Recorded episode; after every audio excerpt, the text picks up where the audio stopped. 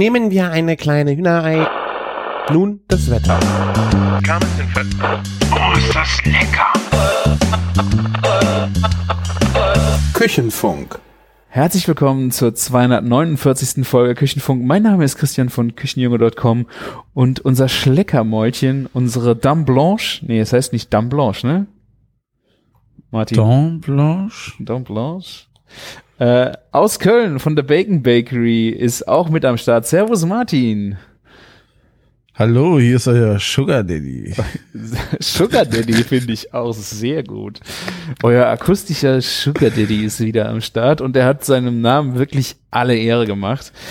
Wie ihr ja wahrscheinlich auf allen Kanälen befeuert mitbekommen habt, waren wir letztes Wochenende wieder in Flandern auf unserer Meet Flanders 2022 Tour, wo wir äh, von visitflandern.de zu eingeladen worden sind. Und diese Einladung haben wir nach unserer letzten Reise nach Antwerpen natürlich voller Freude angenommen und, und in ein Wochenende voller Genuss, Ekstase und äh, Leckereien geschmissen. Habe ich das gut angerissen, so Martin? Genau so war das, genau. Ähm, man muss dazu sagen, wir wurden eingeladen, wir sind nicht bezahlt von Visit Flanders, aber sie haben uns ähm, eingeladen auf die Reise nach äh, Flandern, um den Genuss dort zu frönen und ähm, ja, ähm, erzählen hier alles aus voller Überzeugung, was uns überzeugt hat und was wir kacke fanden, das erzählen wir natürlich hier auch. So ist es. raus. Ja, letztes Mal waren wir ja äh, um Antwerpen rum. Ähm, dieses Mal waren wir in Westflandern. Würde ich jetzt, ja, es war Westflandern, genau Mhm. an der Grenze zu Frankreich.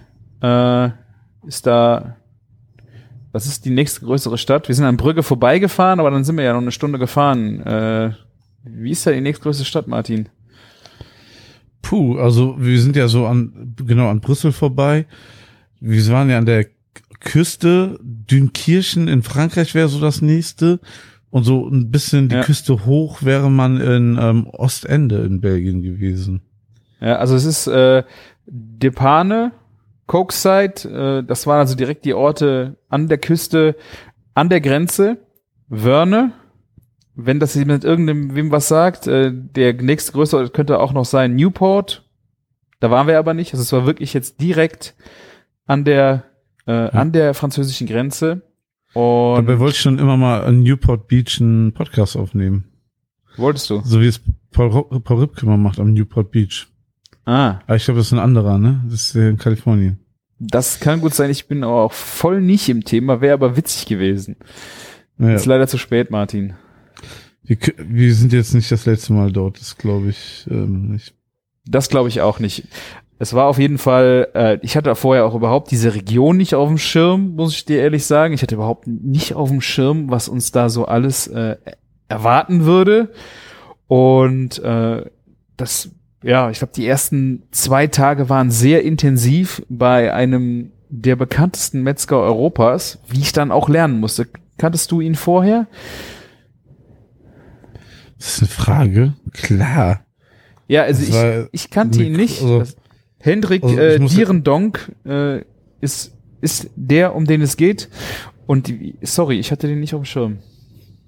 Ja, also ich, ich, ich kenne ihn vor allen Dingen, weil ähm, für Wurstkäst-Szenario haben wir damals schon sehr viel in der Bu- Butcher äh, Metzger-Ecke so in Europa Okay, stimmt, viel ja uns gut. geguckt, uns inspirieren lassen. Und dann gab's ja damals auch schon diese ersten Butcher-Treffen europaweit und sowas. Ja. Und da war der immer schon vorne dabei und ähm, er ist mir vor allen Dingen aufgefallen, weil er sehr viel so so Live-Grill-Aktionen macht. Der hat schon immer so besondere Cuts und Wurstsachen gehabt, schon damals. Aha. Aber was vor allen Dingen immer in Erinnerung bleibt, ist dieses ganzheitliche Design bei ihm. Ja, das stimmt. Ne? Ja, und das haben wir ja dann in jede Pore quasi miterleben dürfen, dieses äh, ganzheitliche, durchgedesignte Ding. Ja. Ja, das stimmt. Also das hat mich, da gehen wir nachher nochmal drauf ein, hat mich auch sehr beeindruckt, Ja. was ich da äh, gesehen habe. Und ähm, also um ihn drehte es sich. Ich, ihr wisst ja, ich, wenn man jetzt so in Superlativen spricht, auch von Metzgern, war für mich eigentlich auch europaweit immer Dario Cecchini. Äh, einfach für mich immer das Thema. Ähm, ich glaube, die rangeln sich auch so ein bisschen um diesen, äh, diesen Posten. Wer jetzt der äh, der größte ist an der Stelle. Wobei es eigentlich, was ich cool fand, die sind, glaube ich, auf Augenhöhe und wollen halt einfach dieses wunderschöne Handwerk äh, weiter hochhalten, nach vorne bringen und den Leuten auch wieder näher bringen, ehrlich und zu sagen, ja, das ist unser Beruf und wir lieben diesen Beruf und wir wollen euch das, das Schönste geben, was wir mit unseren Händen machen können. So, das ist so mein es, Gefühl. Es ist ja auch gar nicht messbar, wer der Beste ist. Ja, so, das stimmt, ja. Ist Tönnies jetzt der Beste, weil er am meisten Schweine umbringt? Oder oder ist er der Beste, weil er die größte Auswahl hat? Oder also Aldi, ne? Oder in der heutigen Zeit wäre es wahrscheinlich ja. so, dass man jetzt nach Followern gehen würde, aber das ist natürlich dann auch sehr äh, schwierig. Ähm. Das ist auch schwierig, genau. Ne? Ähm, ja. Oder wer ist jemand der Beste, der am besten reift? Oder wer aus den größten Scheißzutaten die leckerste Wurst macht? Ne, es gibt ja viele Superlativen. Also ist doch total geil, wenn du aus Abfällen die, die bestverkaufendste Wurst herstellst, dann bist du eigentlich schon der beste Metzger und nicht der, der aus dem teuersten Stück noch das Schönste rausschneidet. Ne? Ist halt, ähm, das ist, ich glaube, man kann es nicht definieren, aber er hat sich schon nah mit seiner Qualität gemacht ja. und ähm, Europa ist, glaube ich, groß genug für viele richtig gute Metzger und dann kann, kannst du halt einen in Italien geben, ein, zwei, drei in Belgien. Also wir waren ja auch letztes Mal zu Besuch bei einem Metzger, der, ich würde sagen, da kein Deutsch schlechter in der ganzen Sache war. Ne? Ähm, und deswegen, ja. also sollte man sich, sollte man sich da nicht drum streiten oder wetteifern, ja. sondern genau wie du gesagt hast, miteinander so das, das Handwerk noch hochleben lassen. Weil solange man gute Produkte hat, wo die Leute verstehen, dass man dafür auch ein bisschen Geld ausgeben sollte und sich das lohnt, ne, so, so bleibt das ja alles am Leben, ja. Ja, genau. Also es, und er hat ja auch viel davon erzählt, äh, wie er halt mit anderen Metzgern große dann Metzger-Symposien auch macht, äh, wo es einfach darum geht, äh, auch Wissen zu vermitteln und ähm, Leute äh, oder Metzger einfach weiter zu infizieren damit, sich äh, weiterzuentwickeln oder auch offen mit ihrem Beruf umzugehen und den Menschen wieder zu zeigen, ähm, was sie machen, weil äh, ja, das war auch das, was er im Gesprächen gesagt hat, dass er so immer so ein bisschen erst äh, hinter dem Tresen oder hinten aus dem äh, Schlacht, also nicht Schlachtraum, ist also eine Zerlegeraum wieder raustreten muss an den Tresen und den Leuten auch, das muss man halt auch erstmal wieder lernen. Ich meine, das macht er jetzt schon sehr viele Jahre, aber ähm, weil man irgendwie in dem Beruf scheinbar sich dahin schon irgendwie zurückgedrängt hat, nach hinten äh, in den Schlachtraum, anstatt äh, vorne an Tresen offen mal sich als Metzger hinzustellen und ähm, die Leute, den Leuten das zu zeigen, was man macht. Ja, das ist aber auch nicht, nichts groß Einfaches, ne, weil. Ja, klar. Vergleich das mal, ist ein, wirklich kein einfacher Handwerksberuf, ne? Und, ähm, bei, bei Handwerkern hast du ja so oft den Kundenservice da bist du so zwangskonfrontiert, wenn du Gaswasserinstallateur bist und zu jemandem nach Hause musst, ne? Mhm. Aber dadurch werden die ja auch keine Stars, ne? Also außer die arbeiten mit Tine Wittler zusammen. Vielleicht dann. Aber sonst, ja. Ja. Da ist das schon, ähm, musst du halt quasi mit deiner Produktqualität glänzen und trotzdem noch irgendwie reden können, ne? Ja. Ja, genau. Also ähm, wir haben, wie gesagt, äh, viel im Bereich äh, Metzger und Fleisch gemacht äh, in den ersten beiden Tagen. Am letzten Tag haben wir noch zwei Brauereien besucht. War ein bisschen unglücklich, dass es unser Abreisetag war und wir zwei Fahrer hatten, die das nicht genießen konnten. Boah. Dafür ähm, waren wir um, umso saugfähiger, was Informationen anging. Ähm, welche Brauereien das sind, dazu später mehr. Ähm, ja, und so waren wir halt dieses ganze Wochenende äh, in Westflandern unterwegs und es äh, war wirklich, wirklich sehr intensiv. Und ich würde sagen, wir fangen einfach mal vorne an. Am äh, Freitagmorgen um, ich glaube um sieben, bin ich mit dem Auto äh, nach Köln gedüst. Hab bei meinem Metzger hier vor Ort noch frisches Met geholt, frische Brötchen und habe Martin und Thomas eingeladen. Ähm, Thomas, der Fleischbotschafter, habt ihr bestimmt äh, ja auch noch in guter Erinnerung von dem einen oder anderen Erzählung, die wir hier hatten. Und ja, dann sind wir nach Flandern losgedüst, ungefähr, ich glaube, vier Stunden, dreieinhalb Stunden waren angesetzt. Genau. Ich glaube, es sind nachher die vier Stunden geworden mit Stau. Und der liebe Camillo von Don Caruso Barbecue und der Olli von Big Barbecue, die sind dann aus dem nördlicher etwas gestartet. Und ja, wir haben uns dann dort mittags getroffen. Ja, ein bisschen Ziel muss man sagen, so, man muss gucken, dass man gut über, gut über die Ringe kommt dort. Also mit Ringen meine ich so einmal der, der äh, Autobahnring um Brüssel und der Mhm. um Antwerpen. Da kann es sich halt auch gerne mal so zum Nachmittag hin stauen und dann ist so immer ein bisschen so das Ziel, vor, vormittags da irgendwie noch so durchzurutschen, ne, dass man ohne Stau hinkommt. Aber ansonsten war die Strecke relativ frei. Und ähm, es gab ja bei unseren ersten Raststätten halt auch noch leck die leckeren Mettbrötchen, die du besorgt hast. Da hätte ich direkt mal eine Rückfrage. Wie viel, wie bemisst du das? Sagst du dem Metzger, ich brauche für sechs Brötchen Mett oder sagst, hast du eine Formel? Ich habe eine Das Formel. habe ich dich gefragt. Ah, die musst du uns jetzt verraten. Meine Formel ist eigentlich immer, und das ist äh, bei mir natürlich auch zu meinen Gunsten immer gerechnet, weil ich rechne immer 100 Gramm Met pro Brötchen. Alter Falter, das ist schon eine Ansage. Das ist eine Ansage, weil, also wenn wir in der Agentur mal so- fünf, sechs Leuten sind, ich frage immer, wie viel Brötchen jeder haben möchte, und dann rechne ich das mal, mal, hund, also mal 100 Gramm, plus noch mal 100 Gramm on top für den Notfall. Weil ich esse meine Mettbrötchen immer so stark bemettet, dass, glaube ich, bei mir 100 Gramm nicht reichen.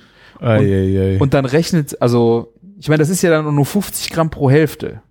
Das wird ja weniger schon, ne? Uh, Und je nachdem, wie das also, Brötchen ja. gebacken ist, wenn das ein schönes großes Brötchen ist, geht da auch schon viel drauf. Und so rechne ich das eigentlich immer. Und wenn was übrig bleibt, ist es bei meinem Metzger so frisch, dass ich es auch gerne noch am nächsten Morgen auch noch gerade esse, wenn es direkt in die Kühlung gekommen ist. Also da bin ich dann auch nicht äh, fies vor. Deswegen, ich gehe da mit einer ordentlichen Reserve an, weil ich glaube, das Schlimmste, was passieren kann, ist, wenn du da sitzt, hast noch ein halbes Brötchen und dann machst du da dünn Mett drauf, weil nichts mehr da ist. Ich merke schon, du, du hast schon traumatische Zeiten durchlebt. Ja. Ja. Oder es ist natürlich auch so, es kommt spontan noch jemand und du sagst ja keinem, ich kaufe auch immer ein Brötchen mehr für den Notfall. Weil wenn einer kommt, ist, oh, es gibt mehr Brötchen, ich bin dann, ich bin dann auch ungern jemand, der sagt, ja, sorry, war's nicht angemeldet, gibt's nicht mehr oder, weißt du, ich Ja, bin da schon auch so, will da gastfreundlich sein. Das warst du auf jeden Fall sehr auf der Hinfahrt. Ähm, wir haben uns, glaube ich, sehr alle gefreut. Aber es geht ja gar nicht nur um die Anfahrt, sondern ähm, irgendwann sind wir ja mal angekommen, ne? Aber eine Also kurze Rückfrage nochmal, wie viele würdest du denn, wie viel rechnest du denn oder rechnest du das nicht? Nö, äh, nee, eigentlich äh, kaufe ich entweder mit Brötchen, wo die mir wirklich dann das fertig machen oder gar nicht. Ach so, okay. Bist gar nicht im Game drin, okay, ich merke das schon. Ähm, ein weiterer Hinweis noch, äh, wenn ihr jetzt das hier hört und überhaupt nichts von unserem Wochenende mitbekommen habt, äh, in Bildform, ne, was ich mir eigentlich nicht vorstellen kann, dann, äh, ich mache in den Show Notes die Links zu allen von uns Fünfen, die da unterwegs waren, weil wir haben alle äh, auf Instagram ähm, Story Highlights gemacht von dieser Reise. Das heißt, äh, ihr könnt bei allen einfach mal so ein bisschen durchskippen und von dem, was wir jetzt erzählen, einfach auch ein paar Bilder auf euch wirken lassen. Ja, und ähm, es gibt die, die ein oder anderen Posts auch von uns, Das teilweise auf TikTok, also das meiste auf Instagram, teilweise jetzt sogar auf TikTok. Ne? TikTok ist immer noch so, glaube ich, eher so, sind noch Experimente, was wir da machen. Und ähm, Ja. da gibt's ja sehr, sehr, sehr viele Posts schon allein zu dieser Reise. Ich glaube, ich habe noch nie, glaube ich, irgendein Event gesehen, zu dem so viel gepostet wurde. Ja, besonders äh, von dir dann noch mal so richtig extrem. Also du hast ja richtig äh, umfangreich Ja. abgeliefert, muss man sagen. Ich habe ich hab ja, ich habe richtig Bock gehabt, ne? Und Ja. ähm, das, das mit dem neuen MacBook, das, das läuft gut. Ähm, das macht Spaß. Ja. Deswegen kommt da auch ein bisschen mehr, weil man das jetzt alles ein bisschen einfacher verwalten und einstellen kann und so. Ne? Das ist dann ein ganz anderer, einfacherer Workflow. Kostet gar nicht so viel Zeit. Ergebnis sieht knaller aus. Ja. Ja, wirklich sehr schön. Also bei Martin seht ihr auf jeden Fall schon mal viele Posts, aber bei den anderen genauso. Ähm, Posts und Story Highlights, klickt euch da durch, dann habt ihr direkt so ein bisschen ein Feeling für das, was wir euch jetzt hier so versuchen, in bester Bildsprache so zu erklären, dass ihr euch schon eigentlich lecker vorstellen könnt, aber ein Foto dazu setzt, glaube ich, noch mal ein paar Punkte drauf. Ja. Ja, auf jeden Fall sind wir, ähm, unser Reiseziel war Würne. Also wir waren gar nicht in dem Ort direkt am Meer, sondern kurz dahinter. Was waren das? Zehn Minuten Fahrzeit mit dem Auto? würde ich sagen. Mhm. Ne? Ein wunderschönes Örtchen mit so einem kleinen Stadtkern, So, es war eigentlich alles da, was man zum Leben braucht. Ein paar Kneipen, ein paar Bars, ein Club, äh, ein Dönermann. Ach, nicht so, was soll das hier? Ähm, ja, und wir hatten so ein, so ein kleines idyllisches Hotel. Das war halt keine Kette oder so. Das war wirklich so ein, wie soll man sagen, ein wild verstreutes Hotel. Also die Zimmer waren verstreut in mehreren Gebäuden, Nachbargebäuden gegenüber, Vielleicht im Hinterhaus, auf der anderen Straße. Also war das ein. Airbnb-Hotel? Er hat die, die Zimmer Ein- selber nur gemietet, glaube ich.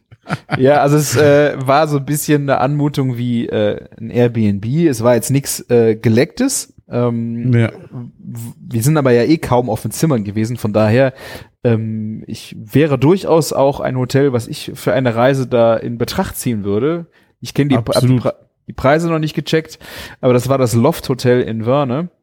Äh, ein bisschen alternativ angehaucht. Es war Hotel, Tea Room und äh, Kunstatelier. Also das ist, ich weiß noch nicht genau, was das heißt, aber es war auf mehrere Häuser auch über Straßen hinweg äh, verteilt. Ja, es war ein bisschen chaotisch. Die Zimmer waren um 14 Uhr oder sowas noch nicht fertig. Er wusste aber auch nicht, ob die fertig sind. es gab noch richtig, das, seit langer Zeit habe ich zum ersten Mal wieder einen richtigen Schlüssel bekommen für mein Zimmer Ah. zum Aufschließen. Auch mit so einem billigen kleinen Nummernschildchen dran. Da haben dich viele drum war. beneidet, Martin, weil die anderen hatten dann alle so klobige, wie man das früher kennt, äh, ja, so stimmt. zwei Finger dicker Ja. Stahl, der dann äh, an dem Ding Aber dafür, ich, es hatte einfach was unfassbar Idyllisches, weil dieser Ort besteht so aus so roten Backstein, aber nicht so, wie man das aus Köln kennt, so wo die Fugen noch so richtig vorhanden sind und so. Es war, es war alles schon so ein bisschen bröselig und alt sah das aus. Und das hatte so, fand ich, dieser Ort und diese, auch dieser, dieses Hotel, Ja. wenn man das so nennen darf, hatte einen, also dadurch einen ganz, ganz besonderen Charme. direkt neben hat dem so eine- Friedhof, ne? Oh ja, es hat ein bisschen mal so einmal so rübergezogen an einen Abend, fand ich, aber okay. Ich habe das nicht äh, gerochen. Äh, So Keiner hat richtig. das wahrgenommen, nur ich, ja. Das ist auch nur ähm, diese Stimmung und Einbildung. ne? Ich fand es schon so ein bisschen strange, weil ich kenne das noch so, wenn man so abends über Friedhöfe gegangen ist, wie das so riecht. Ja. Ich glaube, ich bin noch nie nachts über einen Friedhof gegangen. Vielleicht habe ich deswegen da keine Hm. Assoziation zu gehabt. Ja, gut, dass es kein Podcast ist, wo man erzählt, was man nachts auf Friedhöfen in der Jugend getrieben hat. Ja, ähm, Okay, ich Und hoffe, ich es ist verjährt. Ja, nein, ähm, ich, ich finde auch so, ähm, und mein Zimmer hatte so einen Charme, ein bisschen auch so, so Kölner Altbau. Ja, so genau. Alles ein bisschen krumm, schief, gar nicht Dielenboden. verputzt, einfach, ja, Dielenboden, einfach weiß überstrichen. Und dann ist das schon wieder schön, ne? Irgendwie wackelige Steckdosen, irgendwie sowas. Aber ich, ich konnte das, das ganze Ding nicht übel nehmen. Also auch so einen richtig alten, Ich fand's auch dicken cool. Heizkörper. Ja. Ne? Und ähm, mir hat es an nichts gefehlt. Ich hatte ein bequemes Bett und das war das Wichtige. Eine Steckdose in dem Bett finde ich immer ganz gut. Ja. Und das war's. Alles cool, ne? Also alles andere, worüber man sich da aufregt, ist auch so Etipetete und keine Ahnung was. Ne, das war schon gut. Ähm, zumal äh, na, es, es gab nicht immer einen Ansprechpartner, aber man konnte den Ansprechpartner rufen und die sind dann auch auf alle Wünsche, die wir hatten, eingegangen. Die haben unsere Sachen kalt gestellt, die haben uns Kaffee gemacht, die haben uns Stimmt. Teller für unseren eigenen mitgebracht, einen Kuchen mit für, für Umme gegeben, ne? Also Geschichten, ne? Ja.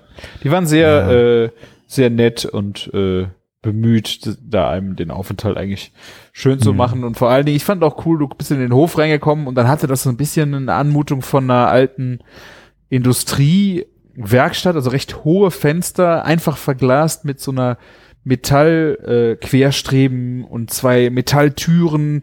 Es hatte so ein bisschen äh, den Eindruck, als kommst du jetzt in eine Werkstatt rein und da drin war dann halt die Tische vom Frühstücksraum, Rezeption. Es war so ein bisschen rough, äh, aber war irgendwie cool. Also mir hat das echt äh, ganz gut gefallen. Absolut, ja. Frühstück habe ich eh nicht probieren können, also ich kann dazu nichts sagen. Auch es war auch, ich weiß nicht, was das Frühstück gekostet hat, aber es ist, äh, es war alles da. Ähm, das Einzige, was, was wirklich schlecht war, war der Kaffee.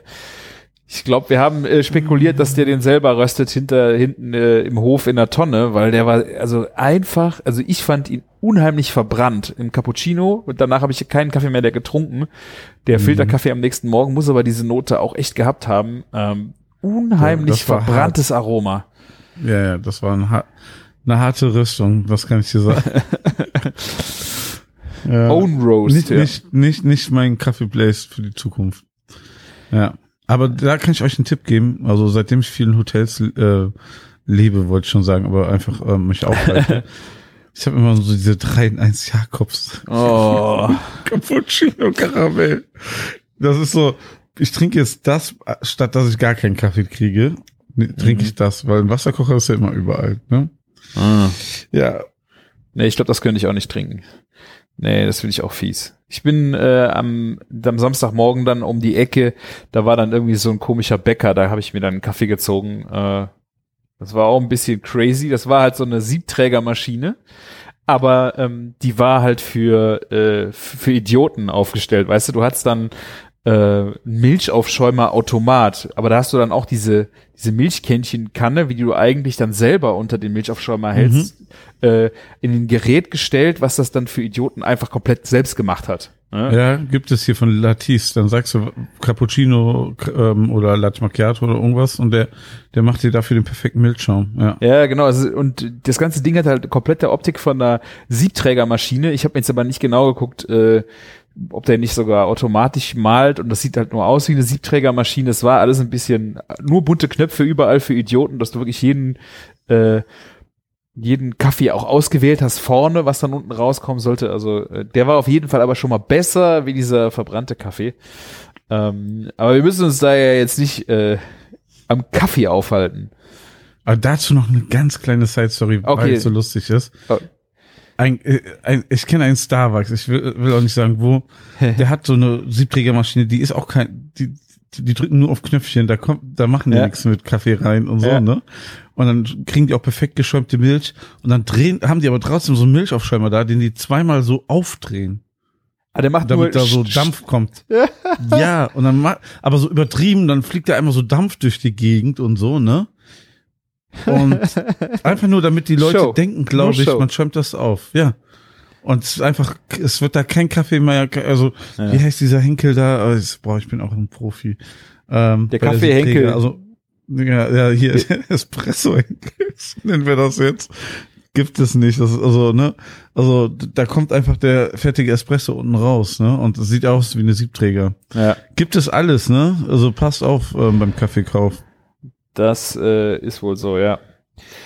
Naja, auf jeden Fall, äh, es lag zum Glück nicht an unserer Met-Pause. Wir kamen einen Ticken später wie die Jungs an, also der Olli und der Camillo, äh, die haben es schon mal die Stadt unsicher gemacht und äh, Bierchen gezischt und Pommes gegessen. Ähm, sie sind halt gerade so, die waren hatten eine halbe Stunde vor uns Vorsprung und sind dann äh, auch noch an einem Unfall, der dann gerade war, noch vorbeigefahren und wir hatten dann eh das Pech, also ob wir jetzt das Mettbrötchen gegessen hätten oder nicht, äh, wir wären da eh, haben da noch eine Umfahrung machen müssen und ja, das hat uns dann doch äh, ein Stündchen mehr gekostet und deswegen kamen wir dann einen Ticken später an. Ja, anderthalb Stunden waren wir so später da und in Camillo und ähm, und Ollis Rechnung waren es wahrscheinlich an, ähm, so so anderthalb Liter Bier jeweils, oder? so den, den Zustand entsch- also zu deutend, ja. Aber die hatten auf jeden Fall, äh, die Glücklichen hatten auf jeden Fall schon ein bisschen Vorsprung. Ja. Und ähm, ja, wir mussten dann äh, aufholen und da hatte äh, ich die glorreiche Idee. Oder wolltest du auf den Kuchen eingehen, Martin? Nee, das können wir nochmal separat Das machen wir nochmal separat. Ne? Also wir haben da noch einen kleinen, da haben wir ja dann auch den verbrannten Cappuccino zugetrunken, so haben uns dann alle gefunden, haben, nachdem wir die Zimmer bezogen hatten. Und dann hatte ich die glorreiche Idee äh, zu sagen, ach, oh, äh, heute Abend geht's ja erst los mit äh, dem Abendessen im Steak-Restaurant. Wir hatten kein Mittagessen, das Mettbrötchen war ja halbes Frühstück.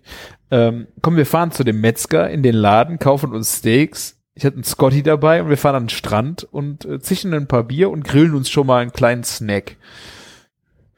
Ja, mega Idee. Also wer, wer vielleicht noch die Flandern-Tour vor zwei, drei Jahren da in Erinnerung hatte, da haben wir ja ein Entrecot auf der Raststätte gegessen vom Scotty. Und das ist ja schon jetzt fast Tradition, ne? Äh, genau das. Also ich hatte mir sowas auch am Anfang für die äh, Raststätte gedacht, aber wie wir dann die Aussicht hatten, dass wir natürlich am Strand grillen konnten, äh, Ja. war das natürlich dann super, dass wir so lange das Ganze aufgeschoben haben. Und dann natürlich auch noch zu dem Metzger gehen, den wir das ganze Wochenende ja schon mit unserer Anwesenheit beglückt haben und dann da direkt einkaufen. Ja. Da haben wir uns so ein bisschen ausgetobt, ne? Ein bisschen Wurst, ähm, Pluma. Ne, Brat, genau, Bratwürste, also zum Grillen Bratwürste, Pluma. Äh, wir haben noch ein Anglais gekauft und Stimmt, äh, das war's, oder? Ja, das war's. Ich, ich sehe es auch nicht so als Fehler an, dass wir das gemacht haben, ne, zu dem Zeitpunkt. Wir hatten ja echt alle Hunger, waren gut drauf.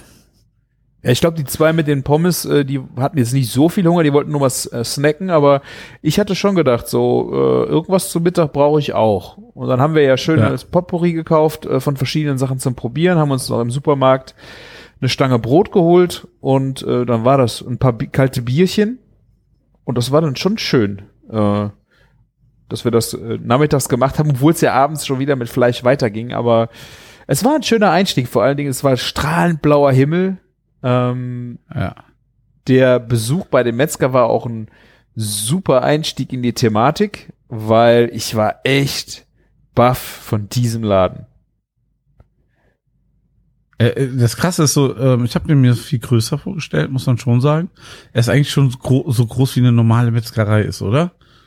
Oder vielleicht doppelt, ja, nicht der, oder vielleicht wie eine große Metzgerei. Also es gibt ja auch kleine Metzgereien, ne? Aber eine ordentliche große Metzgerei, so von Ja. der Größe. Ja. Ne? Es ist alles so in einem U angeordnet äh, und dann ist ja auch noch eine kleine äh, Snack-Hähnchen-Braterei-Geschichte, so Imbiss äh, zum Abholen noch auf der Ecke. Ja. Ähm, aber alleine diese Fleischtheke war schon echt äh, beeindruckend. ja, aber also so gerade da die Vielfalt, ne? Also Ja. Was die für Stücke halt haben, ne? Die haben also eben halt, ich meine, wir waren auch beeindruckt, ähm, San Sebastian bei Chugichu, aber da gab's halt nur dann Chugichu, ne? Und da hatten sie ja alles irgendwie. Chuletons, ne? Also das war ja dann. Ja, Chuletons, genau. Da hatten die ja auch sogar Rubia Gallega, was ja ungefähr dasselbe ist wie Chuleton, ne?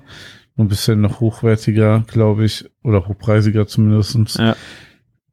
Ja, also die, die Auswahl war, war, war gigantisch. Auch Geflügel hatten die sehr, sehr gutes, ne? Stimmt, mit Kopf und äh, Füßen und Federn noch hier und da. Ja. Ne? Also es war In der Auslage, ne? Also die dürfen in Belgien schon noch ein bisschen mehr machen, ne? Wie wir. Ja. Aber wie gesagt, auch an den äh, Steaks, also die Prime Ribs, äh, diese Dry-Aged äh, Dinger, diese Steakrücken, ähm, das waren ja auch, das war dann nicht eins, was da lag, äh, sondern da waren, glaube ich, sechs, sechs verschiedene am Knochen, die man sich dann da als Steak äh, runterschneiden lassen konnte, lagen da, äh, ich glaube, so halbe Rücken, lagen da in Ja. der Auslage. Das war halt echt, also von den Steaks war es echt krass. Dann ja noch die ganzen Steaks ohne Knochen. Eine wahnsinnige Schweineauswahl. Ähm, Anglais, also äh, Kalbshirn, fand ich auch beeindruckend. Sowas mitten vorne an erster Reihe waren äh, so Düppchen mit Kalbshirn. Das ist krass, oder? Also so Kalbshirn dachte ich schon. Also da muss es noch ein paar Leute geben, die so eine andere Kochkultur haben wie bei uns, ne? Dass das überhaupt sich lohnt, Kalbshirn dahin zu packen. Fand ich aber auch beeindruckend klein, so ein Kalbshirn übrigens. Ich weiß gar nicht, wie du denkst, wie groß ein Kuhhirn ist. So schlau sind die ja auch nicht. Aber äh, ja, ich habe auch, stimmt, du hast recht, das war wirklich, äh, das war so eine Nudelsalat-Schüsselchen aus dem Supermarkt voll. Es war so Tennisball groß, oder? oder Ja, ein bisschen, ein Ticken vielleicht ein, geschwollener Tennisball, so von der Größe. ja, aber schrumpeliger. ja, so, ja. Ich habe ihn auch So gefragt, ähm, wie das so läuft. Also es gibt, äh, es sind halt viele alte Leute, die dann äh, das bestellen. Ähm, aber mittlerweile sind auch wirklich junge Leute davon fasziniert und gerade auch dieser ähm, Nose-to-Tail-Gedanke, wirklich alles vom Tier zu verwenden, der kommt halt immer mehr auch bei den bei den Jungen an. Ähm, und auch gerade so die B- und C-Cuts an Steaks äh, sind halt auch unheimlich gefragt. Ne? Weil sie Da, das fand ich halt beeindruckend, ne? dass sowas noch, noch gefragt ist, ne? Dass, ähm, Ja, ich habe ihn auch gefragt, wie bereitet man das zu, das Hirn? Das ist, ähm, war halt auch so, dass in diesen Vertiefungen des Hirns waren noch überall rot Also auch dunkelrot, ich weiß jetzt waren jetzt nicht, ob es Adern waren, aber ähm, du musst es halt sehr aufwendig putzen. Und dann wird das gekocht und wird äh, in Scheiben geschnitten, dann auch gerne nochmal ein bisschen kurz angebraten, damit es also ein bisschen Crunch kriegt. Und dann servierst du das mit Ja. so einer äh, remouladenmäßigen, leicht äh, säurebetonten äh, Soße. Tatar, Soße Tatar, so in der Geschichte. Das, äh, ja, fand ich auch sehr spannend. Hätte ich gerne mal probiert. Muss ich mal gucken, ob mein Metzger hier äh, Kalbshirn, ob das überhaupt sowas anbietet. Darf man das nicht wegen diesem BSE-Skandal? Ich weiß, das habe ich mich auch gefragt. Ich meine, das ist ja anscheinend rum, weil sonst lägst da ja nicht. Ja, schwierige Ich Sache, ne? Ich weiß aber auch nicht, ob das das dann nur, alles egal. ich weiß aber auch nicht, ob es nur im Hirn überhaupt ist, das BSE, oder ob das nicht dann eh über, also im ganzen Tier ist. Oder auch im Markknochen Nee, nee, oder, nee, oder, es oder. So, ja, es waren so ein paar Sachen, die so gesperrt waren, auch eine Zeit lang, ne? Also, ich weiß nicht, also gefährliches Halbwissen hier, aber ob es daran vielleicht liegt? ich weiß es nicht. Ja. Ja, also es war ähm, echt, das war ja unser erster, unser erster Berührungspunkt mit der Metzgerei. Wir haben da eigentlich ja, weil wir auch an den Strand wollten, da haben uns da jetzt auch nicht groß, ge groß geoutet. Ich meine, das ist natürlich schon schwierig, wenn Mhm. sechs Leute mit ihrem Handy äh, da rumlaufen und alles fotografieren. Äh, Die hat schon komische Fra gefra nachgefragt irgendwann, ne? ja. Was ist los so? Was macht ihr? äh, Oh, ja, und auf jeden Fall äh, sind wir da mit unseren äh, erbeuteten Leckereien Richtung Strand gefahren. Da musste man noch ein Stückchen weiter. Das war dann auch äh, wirklich so im, es ist kein Naturschutzgebiet nicht, aber es war halt nicht bebaut. War ein richtig schöner Sandstrand da an der Ecke, ne? Mal gucken, ob ich den noch- Ja.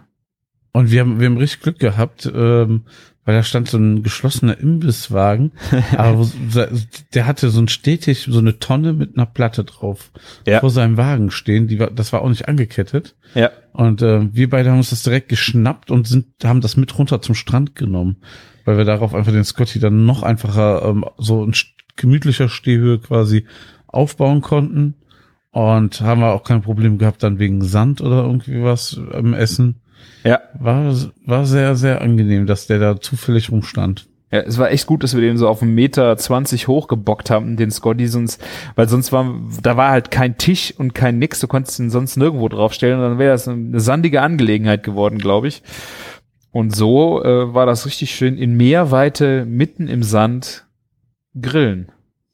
Ich habe auch schon mal so direkt am, am Strand ge also gegrillt, das ging auch, ne? Ja. Ohne, ohne jetzt unbedingt Sand irgendwo reinzubekommen. Es war halt nur ein bisschen, also krass, es war 40 Grad, super Hochsommer zwischen den anderen Leuten. Es hat so sehr stark geraucht und krasse Flammenentwicklung beim Entrecot. Äh, das fanden die, ich weiß nicht, ob das neidische Blicke waren oder Hass. was, was das sollte. Ja, Hass. Warum die jetzt da einfach grillen. Ja. Ja.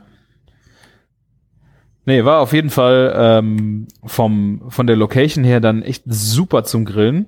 Äh, und wir Mhm. haben dann alles ausgepackt, Grill aufgebaut, angefangen. Wir haben mit dem Pluma angefangen, was äh, ein, was ist das? Ist das ein Stück aus dem Nacken, ne?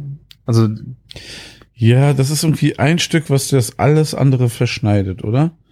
So, so kenne ich das irgendwie. Da- Vor allen Dingen, das, das macht man bei, bei Entrecot, äh, Entrecot sag ich schon, bei Iberico, mhm. ne? Daher kenne ich Bluma, ne? aber ich meine, das ist eins das- dieser drei äh, Stücke, die den Nacken bilden, ne? Ist ein separates, ne? Ja, genau. Und ähm, ich glaube, das ist immer so ein bisschen so teuer, weil wenn man das rausschneidet, dann zerschneidet man ein bisschen den Nacken oder sowas. Ja, das ist äh, genau, was passiert mit den anderen beiden Teilen, wäre jetzt die Frage, oder Ja, irgendwie so, genau. Gefährliches Halbwissen hier, Gefährlich. aber Der Camillo will uns die Ohren lang ziehen, der wird uns ja, das, äh, der, der könnte das bestimmt genau erklären. Ja, aber ich meine auch, dass es ein Teil aus dem Nacken ist. Und ähm, ja, das ist ein besonders, irgendwie soll das beste Stück davon Schwein sein, ne? Und ähm, war auch gar nicht so günstig, aber also ich finde so Preis-Leistung für den Geschmack, den es dann gegeben hat, war schon Knaller. Ja. Genau, weil wir wussten ja auch noch nicht, ähm, ich wollte unbedingt auch ein Steak mitnehmen, aber jetzt nicht unbedingt hier die großen äh, Prime Ribs oder so irgendwas Ja. äh, und auch nicht unbedingt schon ein großes Ribeye. Äh, und die hatten da sehr schöne Anglais liegen, also den Nierenzapfen. Da haben wir uns davon einfach noch ein Stück mitgenommen. Uh, weil wir dachten, vielleicht, vielleicht gibt's das ja nicht zu essen, wenn wir da sind im Steakhouse. äh, dann hätten wir es dann schon mal wenigstens probiert. Ja. Gab es irgendein Stück nicht, aber so viel wollen wir gar nicht spoilern. Ja, das war ein sehr, sehr cooler Snack am Strand. Ähm, wir waren da ungefähr eine Stunde. Es war einfach eine herrliche Zeit. Also wirklich so für viele war das jetzt auch das erste Mal wieder nach der ganzen Corona-Zeit am Meer, ne? Ja. Es war einfach auch so perfektes Wetter. Also es war auch nicht mal heiß, es war einfach ein schöner Sonnenschein. Der Himmel war blau. Und ähm, ja, könnt ihr euch das auf den Fotos nochmal angucken. Und der Scotty, ey, ne, das ist das, ne? Ähm, das ist dieser Unterschied, ne? Ähm, der beste Grill ist immer den, den man dabei hat. Ja. Ne? Und den Scotty kann immer dabei haben. Also ich will ja keine Werbung machen, so. ähm, äh, also wir werden nicht dafür bezahlt, Werbung zu machen, sagen wir so. Das, Ja. ähm, ich bin da einfach großer Fan von, weil weil es halt wirklich so ist. Also ich habe den immer auf der Hutablage liegen bei mir im Auto. Und du hattest den ja auch einfach so im Auto dabei. Der hat keinen Platz weggenommen. Ja. Und wenn sich dann was ergibt, umso geiler, ne? Weil ähm, das ist nämlich sind diese Momente, die am coolsten sind, da wo man eigentlich spontan grillt, ne? Ähm, wie damals auf der Mülltonne oder oder jetzt da am Strand, ne? Ähm, manchmal gibt es so Momente, wo man einfach sagt, ey komm, ich hole jetzt zwei Packungen Würstchen, der Grill liegt im Auto und dann jetzt geht's los, ne? Genau. Ja. Deswegen. Das zum Scotty, ja. Was haben wir danach gemacht? Haben wir noch eine Pause gemacht? Ja, ich glaube, Fehlt- ähm, Zeit. wir sind dann so langsam wieder Richtung äh, Hotel, haben uns äh, frisch gemacht. Dann war natürlich ein Problem. Ähm, ich hab, ich bin gefahren und ich glaube, der Olli ist, gef nee, der Christopher ist gefahren. Ja, Oh, genau. Und ähm, wir hatten natürlich dann nichts getrunken und dann haben wir gedacht, so, ach komm, dann können wir ja im Hotel noch ein Bierchen trinken. Was ein bisschen skurril war, weil ich meine, der Tea-Room hat aufgehabt, aber dann ab 17 Uhr nicht mehr und wir wollten halt noch ein Bierchen trinken. Es gab im Hotel kein Bierchen. Dann sind wir in die Stadt, bin ich mal reingelaufen, aber ich habe keinen Supermarkt gefunden. Und äh, ja, da war auf der Ecke aber ein Kebabladen.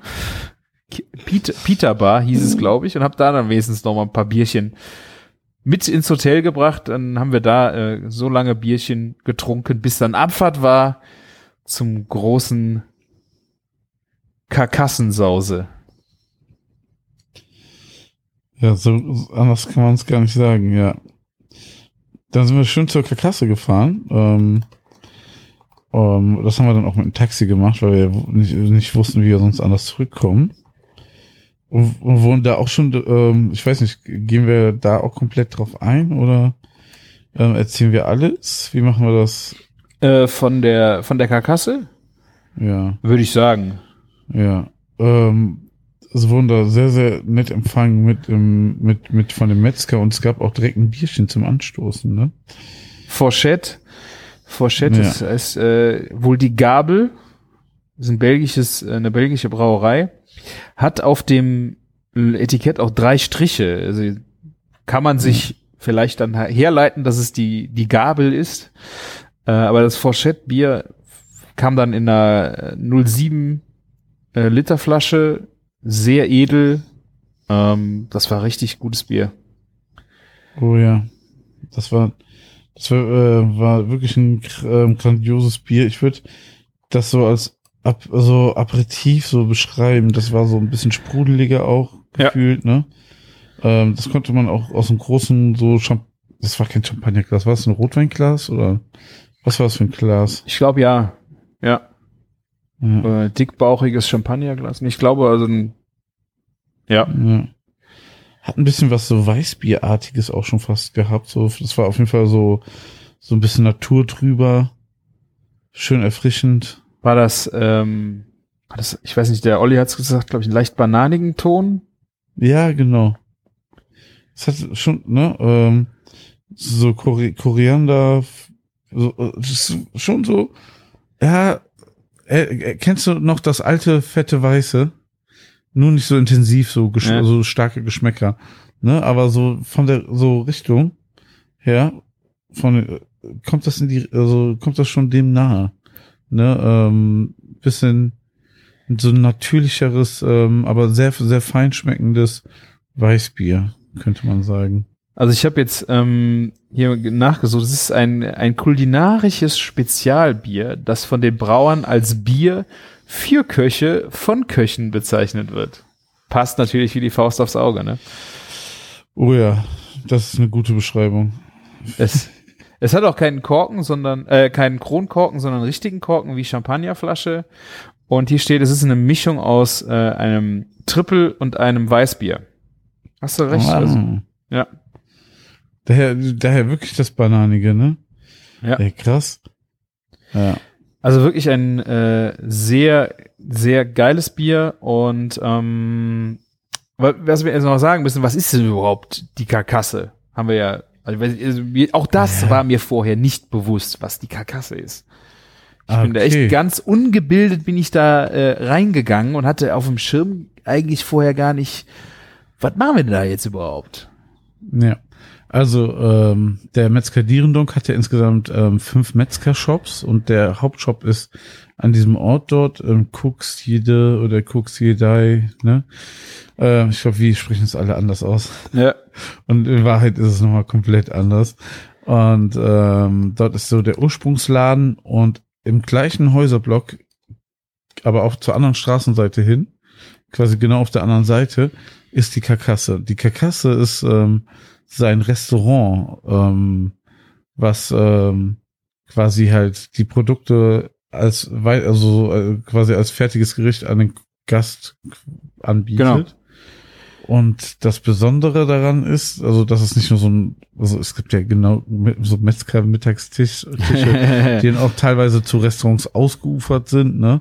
Weil da lecker Leberkäsebrötchen für 2,50 so dick geschnitten ist und so, ne? Aber ähm, bei denen ist das Besondere halt, dass sie einen Michelin-Stern da mitbekommen haben. Ich glaube schon vor drei Jahren.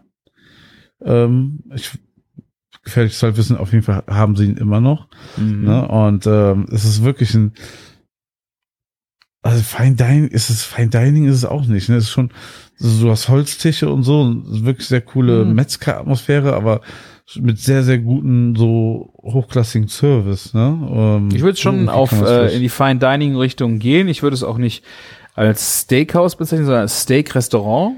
Also das fand ich Ja. krass, wie man diesen Unterschied gespürt hat. Es war sehr hochwertig, auch Stück weit edel, hat aber nicht vergessen, so einen Blick auch auf das Handwerk zu geben und das auf eine sehr coole, roughe Weise. Ne? Ja. Ich bin natürlich jetzt mit dem Bier sehr weit nach vorne gesprungen. ne? Wir sind, weil wir sind da reingegangen und wir waren von diesem Laden einfach nur geflasht. Ja. Es ist ja wie so ein Paradies gewesen. Wir hatten auch noch so einen Tisch direkt an einem riesigen Try, also eine Trennwand war eigentlich ein beidseitiger Tri-Age-Schrank, ne, wo da so Die ganzen Steaks so waren, 10, ja. 5 ja, so, so da hing ohne Ende Zeugs drinne, ne? Äh, das war sehr beeindruckend und ähm, äh, es erinnerte alles sehr stark an eine Metzgerei, ne? Von der Dekoration. Es hing da auch so da noch so ein wir haben es ja irgendwie fast alle damit fotografiert, dieser, diese Kreissäge oder was? Diese Knochensäge, so eine kleine. Knochen, ne, Kn- ja, genau. Also ich glaube, wir saßen auch so ein bisschen, es war Chefstable, also war ein Hochtisch und dieser Ja. Tisch war eine eineinhalb handdicke äh, Holzarbeitsplatte, die wahrscheinlich ein Metzgertisch hätte werden können. Ich glaube, sie wurde nicht als Metzgertisch benutzt irgendwann mal oder sie wurde halt wahnsinnig abgeschliffen, aber das war ein Tisch für, ich würde mal locker sagen, auch acht Personen. Ähm, Ja. Und es war halt eine wahnsinnig dicke Holzplatte, wo normalerweise wahrscheinlich drauf zerlegt wird. Genau. Sehr Und- gut beschrieben. Und über dem Tisch hingen dann also die ganzen Metzger-Accessoires wie diese Knochensäge, äh, die elektrische Knochensäge, äh, Knochen, ähm, so Rinderknochen, Köpfe äh, waren auf dem Tisch, äh, Kettenhandschuhe und auch ge geflieste Wände hier und da. An der, Wunderschön. an der Wand hingen überall diese alten Schinken, ne? Genau. Ähm, und, und was ich halt mega fand, durch den ganzen Laden ging mittendurch diese äh, Fleisch, also dieses Schienensystem, wo die Metzger halt normalerweise an Rollen dann die großen Stücke Fleisch also einhängen können und dann müssen sie es nicht tragen, sondern können es daran durch den Laden fahren. Genau, und da- das ist, äh, ich glaube, Rohrleiterbahn heißt das, ne? Ja. Und ich dachte ja, es ist ja ein lustiger Gag, damit, die machen das, damit das hier so aussieht wie in einer Metzgerei, ne? Ja. Da haben sie ja ganz witzig gemacht, um diesen, also das hat ja wirklich diesen Charakter gemacht, als wenn du gar nicht ähm, vor der Metzgertheke sitzt, sondern dahinter, ne? Mhm. Das war so ein bisschen der Charme auch irgendwie, ne? Man hat schon so mittendrin gefühlt. Ähnlich auch ähm, damals, wir waren ja bei Butchers Coffee trinken, da saßen wir ja wirklich in der alten Metzgerei, ne? Ja. Zum, zum Kaffee trinken. Und ähm, da war's, da war's ja auch, also das Feeling war auch schon so nur edler.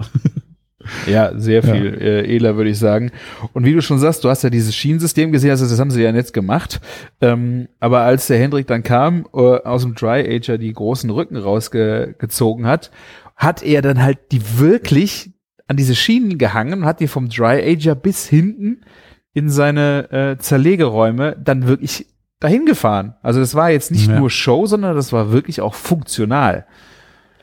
Das war der ganze Gag an der Sache. Ja. Und ähm, die, die zwei, also die, der, die Metzgerei und der Sterneladen, die sind zwar in diesem Häuserblock quer gegenüber, ne, außen, aber in der Mitte treffen die sich quasi wieder in diesem Zerlegeraum. Also sie sind Genau. beide miteinander verbunden und man kann quasi das Stück bis, bis zur Metzgerei fahren in dem Rohrbahnsystem.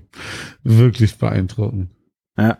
Und das sind halt auch wirklich so kleine Details überall gewesen. Ich äh, war auf der Suche nach einer Toilette ähm, und hab gefragt, ja, hier, da war eine Kühlhaustür, so eine große äh, Edelstahl-Kühlhaustür mit diesen großen Bügeln, äh, wo man äh, die konntest dann aufmachen und dahinter waren dann die Toiletten. Und solche, solche Details halt überall äh, versteckt waren halt echt super. Ja, und es waren halt nicht so eine Handvoll Details und Gags, sondern es war einfach komplett durchgezogen. Von Ja. A bis Z war alles so. Ne, ähm, das war sehr, sehr beeindruckend. Das seht, seht ihr eigentlich auf den Fotos am meisten. Und ein paar freche Accessoires immer wo dazwischen. Der hat so sein eigenes Skateboard mit diesem Muster und dem Logo. Es hat so ein ganz besonderes Feeling hergestellt. Ne? Äh, was man noch sagen muss, was für Musik lief, ey. Das war eigentlich schon, das hat so einen krassen Teil zur Stimmung beigetragen. Du weißt ja, ich stehe total nur auf deutschen Hip-Hop, ich höre nur deutschen Hip-Hop, ne? Aber da lief was anderes und das hat diese Musik, also die Stimmung so krass aufgeho ähm, so ähm, aufgepusht, würde Ja. ich schon sagen, ne? Wie würdest du Musik beschrieben, beschreiben, was da lief? Ja, es war so auch alter, ich meine, es war doch alter ähm, äh, äh, Rock. Also so, Ja. ähm, wie heißt denn das nochmal? Classic Rock. So wirklich so, also So, so auch, auch, zeitlose Sachen, die richtig gute Stimmung machen, ne? ja, auch zum Beispiel so Klassiker, wie man sie aus Tarantino-Filmen kennt, so alte Sachen. Ähm, ja, also es war, äh, aber wunderbar hat es die äh, Stimmung unterstrichen, ja. Ja, also das war echt krass und manchmal haben halt diese Songs so, so krass zu diesem Moment gepasst, wo, wo man denkt, so, das kannst du jetzt nicht ausdenken. So, das war, das war sehr, sehr beeindruckend. Und das muss man ja auch überlegen, dass so eine Musik in einem Michelin-Sterne-Restaurant läuft, ne? Auch verrückt, ne? Weil ähm, so Michelin-Sterne-Restaurants verbindet man eigentlich mit schon was sehr stocksteifen. Da läuft eher so gediegene Dudelmusik, ja, wenn ich es jetzt mal. Ja. Wobei ich Ja, glaube, da gibt es das- mittlerweile auch, äh, denke ich, Ja, echt klar. Unterschiede, ähm, weil du hast ja, also Drei-Sterne-Restaurant ist dann ja wirklich, äh, da hätte ich es auf keinen Fall mit äh, erwartet. Ich finde es schön, dass so ein bisschen auch so Ein-Sterne-Restaurants wie, wie jetzt auch äh, die Karkasse, die sind halt auch im Service. Das ist alles ein bisschen, die können sich das auch erlauben, einfach mal einen Ticken legerer zu sein. Und das ist auch genau das, was ich an solchen Restaurants dann richtig cool finde. Die haben echt ihren, ihren Style und der ist gelebt und es macht einfach Spaß. Und das hat sich da wirklich äh, vom Service bis in die Musik, wie du sagst, echt so genial durchgezogen. Ja, und das macht das dann auch zum Erlebnis, ne? Ja. Das, ja. Und ich glaube auch, es war äh, halt so, der Hendrik war an dem Abend eigentlich gar nicht eingeplant. Also wir sollten da in Ruhe essen und wollten ihn erst am nächsten Tag treffen. Aber Mhm. irgendwie äh, kam er dann äh, doch noch rein und das war halt echt so ein Energiebündel. Wir haben den ja halt quasi vorher, äh, ich glaube, der Thomas kannte ihn vorher, aber sonst weiß ich nicht, ob den irgendwer vorher kannte. Ähm, der ist halt so direkt in unsere Gruppe äh, reingesprungen, hat sich direkt assimiliert und hat dann wirklich mit einer Energie äh, erzählt und nach, ich glaube, zehn Minuten standen wir alle äh, hinten am Zerlegetisch und der hat dann äh, drei Steak-Rücken äh, auseinandergeschnitten, also äh, Steaks rausgeschnitten, die wir dann essen sollten. Später. Das war eh, eh, eh crazy, ne? Mal eben, da kommt der, der, der Metzgermeister noch kurz rein, zerlegt da so drei Rücken, oh, sucht uns da die drei geilsten Stücke raus, so in der Art, ne? Ja. Hier, probiert die mal durch, ne? Ähm, richtig nicer Move. Ja. Richtig, richtig. Das, das hat auch schon, also ich glaube, da, da waren wir spätestens alle sehr euphorisch. Ja, es hat einfach äh, dann einfach nicht mehr aufgehört. Ne? Du, du bist platt begeistert von diesem Ambiente und alles. Und dann, wie gesagt, das war äh, ein Moment, wie du nicht hättest besser planen können, wo er halt dann äh, auftaucht und quasi so voller Lebensfreude ähm, da seinen Schuh macht, ne? So und richtig genial abgeliefert hat.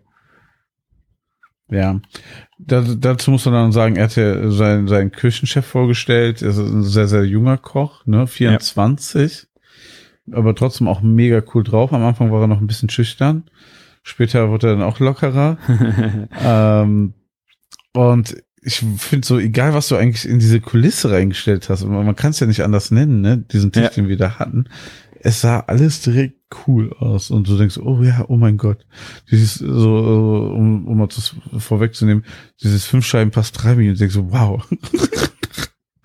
Wahrscheinlich hättest du da hinscheißen können, das hätte so geil ausgesehen. Nein, aber ist ein bisschen zu hart. Aber weißt du, was ich meine? Das ja. sah einfach schon so cool aus.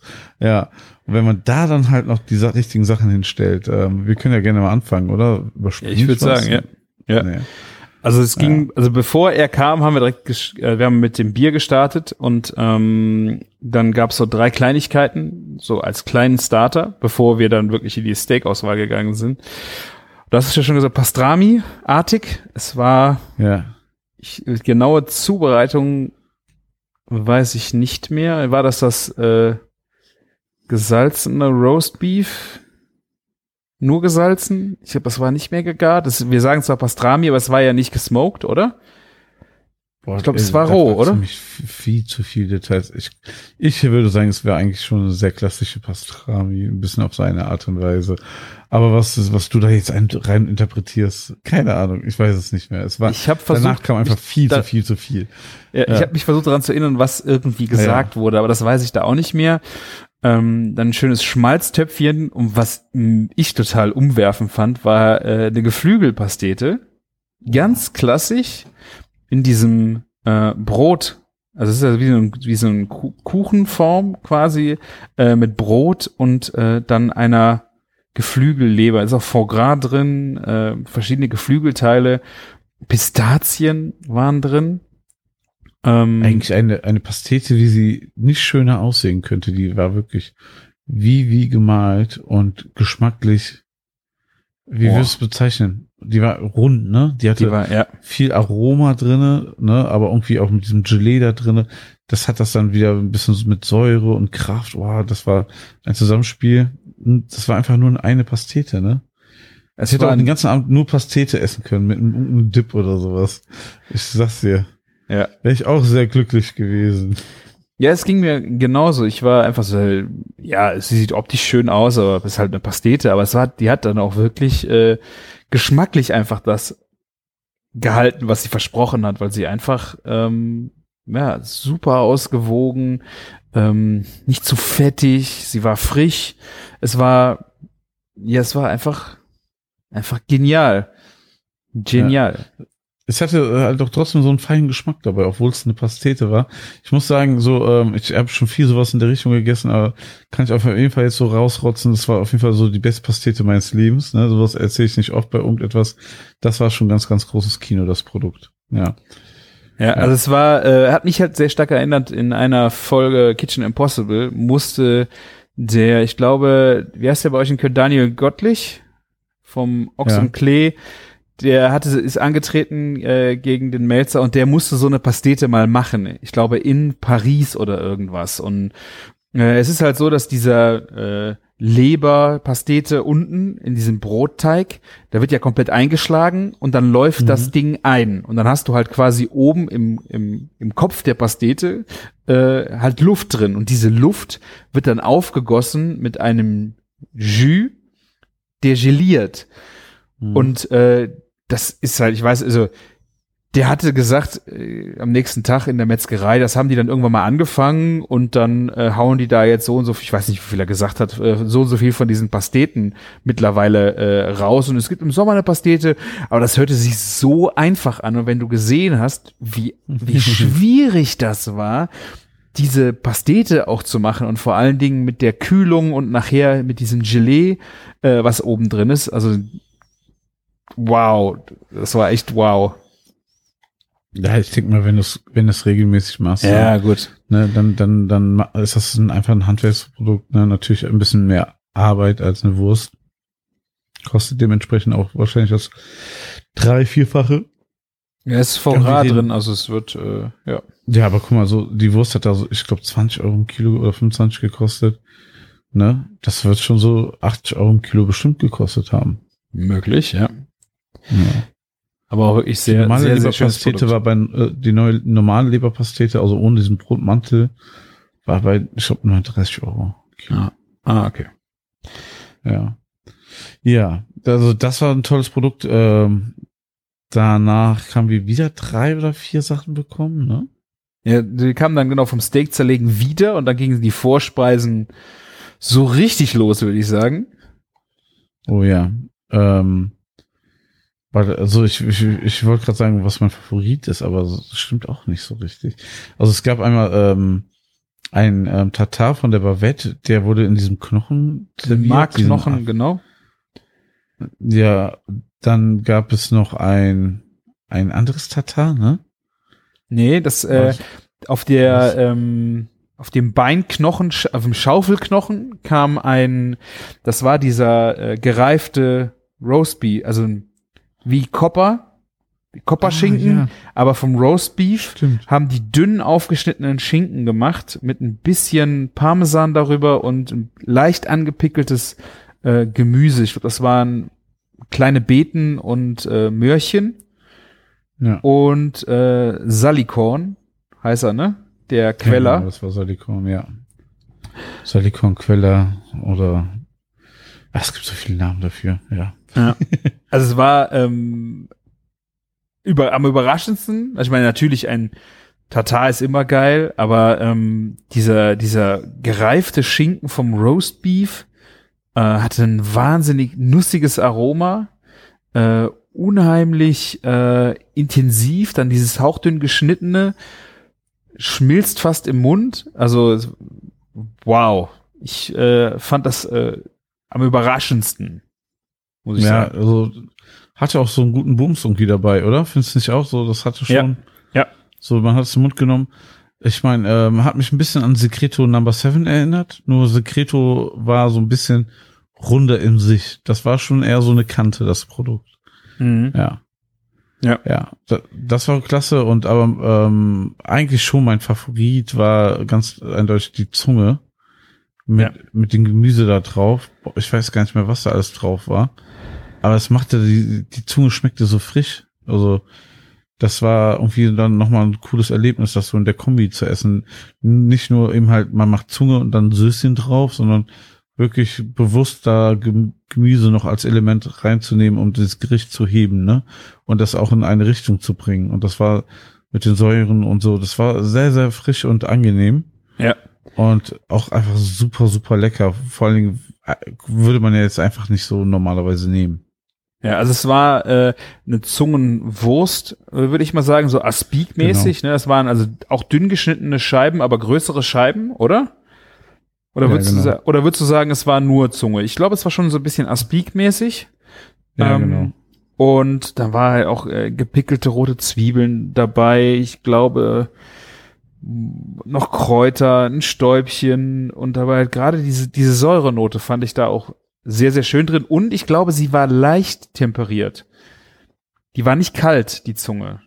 Es kam nicht aus dem Kühlschrank. aber war auch nicht so, dass sie ähm, einfach zu lange draußen gestanden hat, sondern ich glaube bewusst leicht temperiert. Vielleicht war auch die, die Schale aufgewärmt und das fand ich äh, hat auch noch mal den den Geschmack einfach noch mal ganz anders freigesetzt. Ja, ich denke mal schon, dass das äh, vielleicht wirklich auf einen sehr heißen Teller gelegt wurde. Aber ich glaube Ja, bewusst hast sogar. du's Ich ja glaube, das war eine bewusste ja. Entscheidung. Ähm, Kann gut sein. Also ähm, ich habe nur am Gesicht von Christopher gesehen, das kam gut an. Ich glaube, der hat vorher noch nie Zunge gegessen. Mhm. Ähm, das, das, das war schon ein sehr, sehr tolles Carpaccio Alternativprodukt, wie soll man das nennen? So, Ja. irgendwie so in die Richtung. Weil die sonst, äh, ganz ehrlich, du gehst zu einem, sagen wir mal, fleischlastigen Restaurant, es gibt immer Carpaccio auf der Karte. Hatten die überhaupt Carpaccio? Ich glaube, ich habe es glaub- nicht gesehen. Nee, nee, nee, ne? Aber auch, Ja. ähm, auch wenn es ein Klassiker ist, Tatar äh, hat mir sehr gut gefallen. Ich habe es vorher noch nie vom Bavette gegessen. Das war die Besonderheit äh, an dem ähm, Tatar. Und da war bewusst sich halt auch dafür entschieden, weil es ein bisschen mehr Biss hat. Und das hat man auch gemerkt. Also du hast nicht dieses äh, butterzarte, ich meine, also ein Filet ähm, macht ja eigentlich auch, also kein normaler Mensch ein Tatar. Ähm, es hatte schon so ein bisschen, ähm, bisschen Widerstand. Und das fand ich aber auch wirklich äh, sehr spannend und war auch echt gut argumentiert, dass man das damit äh, ja einfach mal macht. Ich muss so rückwirkend sagen, sowieso ähm, legt er sehr viel Wert, dass diese Produkte einfach noch Konsistenz haben. Ne? Ja. Es geht nicht darum, alles zu- butterweich zum Lutschen zu machen, hat das aber zart, sondern Aroma, äh, Fleischeigengeschmack hervorzuheben. Ne? Und das darf dann auch nochmal Struktur haben, das darf man auch nochmal kauen müssen. Ne? Aber äh, natürlich in gewissen Maßen. Ähm, ist halt auch ein Michelin-Laden, ne? Äh, da kannst du nichts Cs hinwerfen, ne? Aber ähm, Ja. das, das äh, fand ich sehr, sehr spannend. Also äh, das, das hat mir auch sehr, sehr gut geschmeckt. War wahnsinnig schön angerichtet. Also da muss man auch sagen, gerade in der zweiten Runde hat sich in der Anrichtweise schon deutlich wiedergespiegelt. Das ist hier schon ein Laden, der es ernst meint. Hier wird schick angerichtet, hier, hier geht was, ne? Hier kostet, kostet die Vorspeise nicht 4,95 Euro. Mhm. Ja. Es gab noch eine Sache, die haben wir gar nicht genannt. Es gab ähm, ähm, Knoch ähm, Rindermark ähm, Knochen, ne? Ich glaube, das war dann in, ging in die Richtung nächste Runde. Das kam dann. Echt jetzt? Boah. Ja. Also würde ich jetzt mal zeitlich, wenn ich das hier äh, hintereinander noch kriege, äh, ging es damit dann weiter, ja. noch eine Runde vor den Hauptgängen? Ja. Das war nämlich zum einen ähm, der Markknochen. Ähm, äh, der ist gegrillt oder das ist halt äh, das, du hast halt das reine Ja. Mark aus dem Knochen rauslöffeln können. Äh, was war da für Der ein war Crunch? definitiv ausgelöst und schon gewürfelt, ne? Kann das sein? War das? Ja, Oder- Ja, der war auf jeden Fall schon, der war nicht einfach, das war nicht einfach nur ähm, das Mark im Knochen, ne? Ich glaube, der Thomas würde jetzt sagen, ich glaube, es ist perfekt geputzt gewesen, weil äh, so Mark, äh, durch den Markknochen laufen auch hier und da schon mal Adern, die du Mhm. ziehen kannst, musst du aber nicht. Und ich glaube, der war halt schon sehr, sehr gut geputzt, dieser Markknochen. Ja, das, das definitiv. Ich denke mal, dadurch hat Ja. sich das auch so ein bisschen angefühlt wie, ähm, das ist gewürfelt. Aber ich bin nicht sicher. Vielleicht war es auch komplett mal rausgenommen und dann wieder reingesetzt, damit es auch einfacher zu essen ist. Das kann natürlich auch sein. Jetzt bin ich aber überlegen, was war denn bei der zweiten Rutsche noch dabei? Ja, ich hab's ja, ich hab's noch, aber nochmal bei dem Markknochen, ähm, da war ja dann einfach, war das einfach äh, Panko mit ein bisschen Kräutern obendrauf? Ja, das, das nennt sich, ähm, Cremola? ich will jetzt keinen Scheiß erzählen, Kr- äh, ne? Ich So meine die auch, es heißt oder? Cremolata, ne? Ähm, hat aber halt unheimlich gut gepasst. Ich glaube, wir haben an dem Wochenende ja nochmal einen Markknochen gegessen, da fehlte das. Und Ja. mir fehlte das. Also ich, ich find das, fand das schon hier ultra genial mit diesem einfach ein bisschen, äh, bisschen Panko-Gebrösel mit Kräutern drunter. Ähm, es gab dann auch noch Brot dazu. Also auch wieder dieses, so ein ganz hauchdünnes, crunchiges Brot. Ich weiß nicht, in welchem Fett sie es crunchy gemacht haben, aber da hat man, das hat man dann dazu gegessen. Das war unheimlich gut. Und wir hatten in dieser Rutsche noch äh, ein gebratenes, äh, ein gegrilltes Anglais. Erinnerst du dich, Martin? Ach, ja, jetzt wo du sagst. Verdammt, ich hatte das gar nicht auf dem Schirm, dass das Onglee war. Genau. Aber wenn man sich auch die Bilder anguckt, dann, dann sieht man das schon, dass das sowas wie Onglee oder, ja, ne, Bavette kann es nicht sein, aber der. Ja, es war Anglais auf einer Café de Paris Butter, die war unten drunter, die sieht man auch auf den Fotos jetzt nicht mehr, aber ich weiß es noch, weil ähm, Mhm. ich fand, die Aromatik war dadurch sehr äh, intensiv durch diese Butter. Also man hat nicht so intensiv Fleisch geschmeckt, aber diese ganze Aromatik. Und äh, das war eine sehr schöne Geschichte, die hatte der Thomas ähm, dann auch nochmal sehr verwundert festgestellt, aber auch ähm, äh, einfach sie auch hinterfragt. Äh, das Anglais wurde an der Stelle, wir hatten es ja nachmittags am Strand und da war es etwas fest. Ne? Also Mhm. zäh, weiß ich nicht, ob man so weit gehen wollte, aber es war halt sehr, sehr fest. Ähm, was eigentlich ja beim Anglais nicht unbedingt passiert, weil es ja eigentlich schon sehr zart ist. Das stimmt, ja. Ja, chewy, ne? Also es ist, äh, ja. man muss auch zubeißen, damit man es abkriegt, aber es ist jetzt auch nicht fest. Und hier Ja. wurde bewusst äh, mit der Faser geschnitten, das Anglais. Das war auch sehr schön, äh, wo der Thomas dann ins Fachgespräch mit dem Koch gegangen ist. Ähm, da war ich zufällig daneben, war auch sehr schön. Er hatte also eine bewusste Entscheidung vom Koch. Ähm, und ich fand es, ich fand es schon fast zu zart. Also es war, es brach im Mund weg, wenn du darauf gekaut hast. Es war so zart, dass es einfach, äh, ja, so schnell weg war. Ich habe mir extra, äh, Meinst du wirklich, das war der Grund? ja, du meinst, ich konnte nicht mehr richtig kauen, ne? Ich weiß es nicht. Also ich habe mir auf jeden Fall Anglais mitgenommen äh, nach Hause aus dem äh, am letzten Tag aus dem Metzgerladen und einvakuumieren lassen und ich werde es jetzt auf jeden Fall nochmal ausprobieren. Ich will, äh, ich werde es in der Mitte teilen, beide grillen, beide andere Richtung aufschneiden und will dann wissen, ob es anders schmeckt. Und dann bin ich mal gespannt, wie das dann ist. Schmeckt es linksfaserig oder rechtsfaserig? Nee, gegen oder mit der Phase, habe ich ja gesagt. Ja, Du hast nicht ich aufgepasst. Weiß. So, und dann kam eigentlich äh, die Überraschung des Abends, muss ich sagen, die mich dann halt wirklich, äh, na, weil wir haben ja schon viel gegessen, wir haben gut getrunken, es Scheiße. kam dann irgendwann noch Wein, dreierlei, Weißwein, Rotwein. Und dann kam der Koch mit der Überraschung um die Ecke. Was hatten wir ein Schwein gehabt, ne? Wir hatten äh, Schwein gehabt, ja. Oh Mann, also manche machen ja so ein Amsbusch aufs Haus oder so, als kleine Überraschung. Oh mein Gott. Und dann kam äh, ein kleines Ferkelchen, ein Spanferkelchen. Und es war wirklich Ja. ein ganz kleines Chen. Ähm, so, soweit wir das in der Karte gesehen hatten, ist das wohl so eine Geschichte für sechs Personen gewesen. Wir waren zu Ja, sechst. Genau. So ein Vorbestellartikel war das bei denen, ja. ja, also das ist ein Ferkelchen, was vier Stunden im Ofen war. Ähm, ich weiß nicht, wie viele Wochen das alt war. Was würdest du schätzen? Vier bis sechs? Kann ich gar nichts so sagen, weil ich da gar keine Erfahrung zu habe. Ich würde auch niemals ein, so, so, so ein Spanferkel bestellen, ganz ehrlich. Jetzt war es halt schon tot und zubereitet. Ja.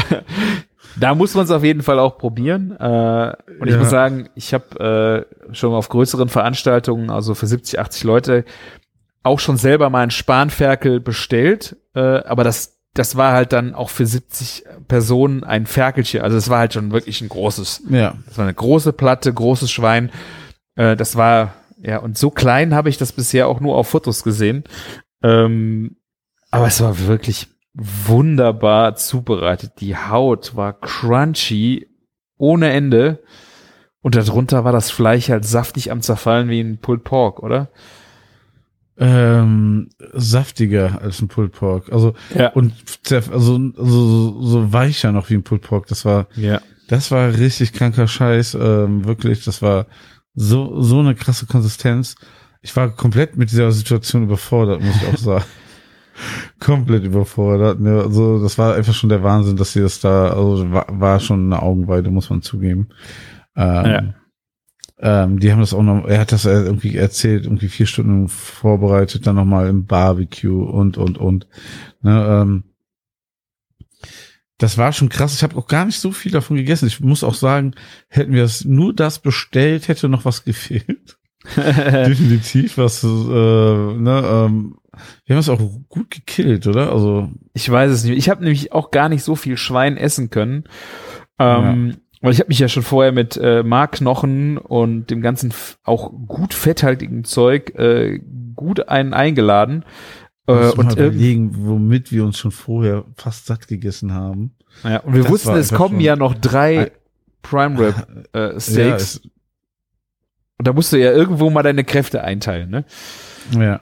Und das, was waren das für Steaks? Das waren doch, das waren doch locker so anderthalb Kilo Knaller pro Stück, oder? Das waren Ja, doch ich würde Monster-Dinger. ich würd sagen, Ja, Kilo. Nee, okay. Ein Kilo, ja, du, du, du hast recht. Also, aber das sind dann trotzdem noch 500 Gramm pro Person, ne? Pro Steak. Ja. Ja, Genau. das, äh, das war schon ähm, noch eine Ansage, die da zum Hauptgang kam, plus das ganze Schwein. Also, muss sagen, das Schwein wurde uns gezeigt, dann ging es wieder zurück. Ne, dann wurde es zerlegt, soweit ich Oder an- gesehen habe, und, und dann Angeschnitten, ja, genau, die wurden, genau, wurde dann zerlegt, ja. Und dann wurde es quasi mit den Steaks zusammen dann serviert, ne? Ja. Ja. Und es gab bei den Steaks, äh, waren, du hast es noch zusammengekriegt, äh, drei Stück und äh, er Ja. benutzt immer ähm, Double-Used Cows, das heißt, das sind Milchkühe, die danach auch Fleisch werden. Deswegen Double-Use, also Milch und danach Fleisch, was ja eigentlich Ja. auch schon mal ein guter Ansatz ist. Und die waren so zwischen äh, die jüngsten, so um die vier Jahre alt und die ältesten, glaube ich, bis zu acht. Aber welcher Genau. jetzt wie lange gereift worden ist, weiß ich nicht, aber du hast noch zusammengekriegt, Ja. wie lange sie gereift wurden. Ja, ne? also es war, wir hatten eins, das war vier Wochen gereift, eins sechs Wochen und eins acht Wochen.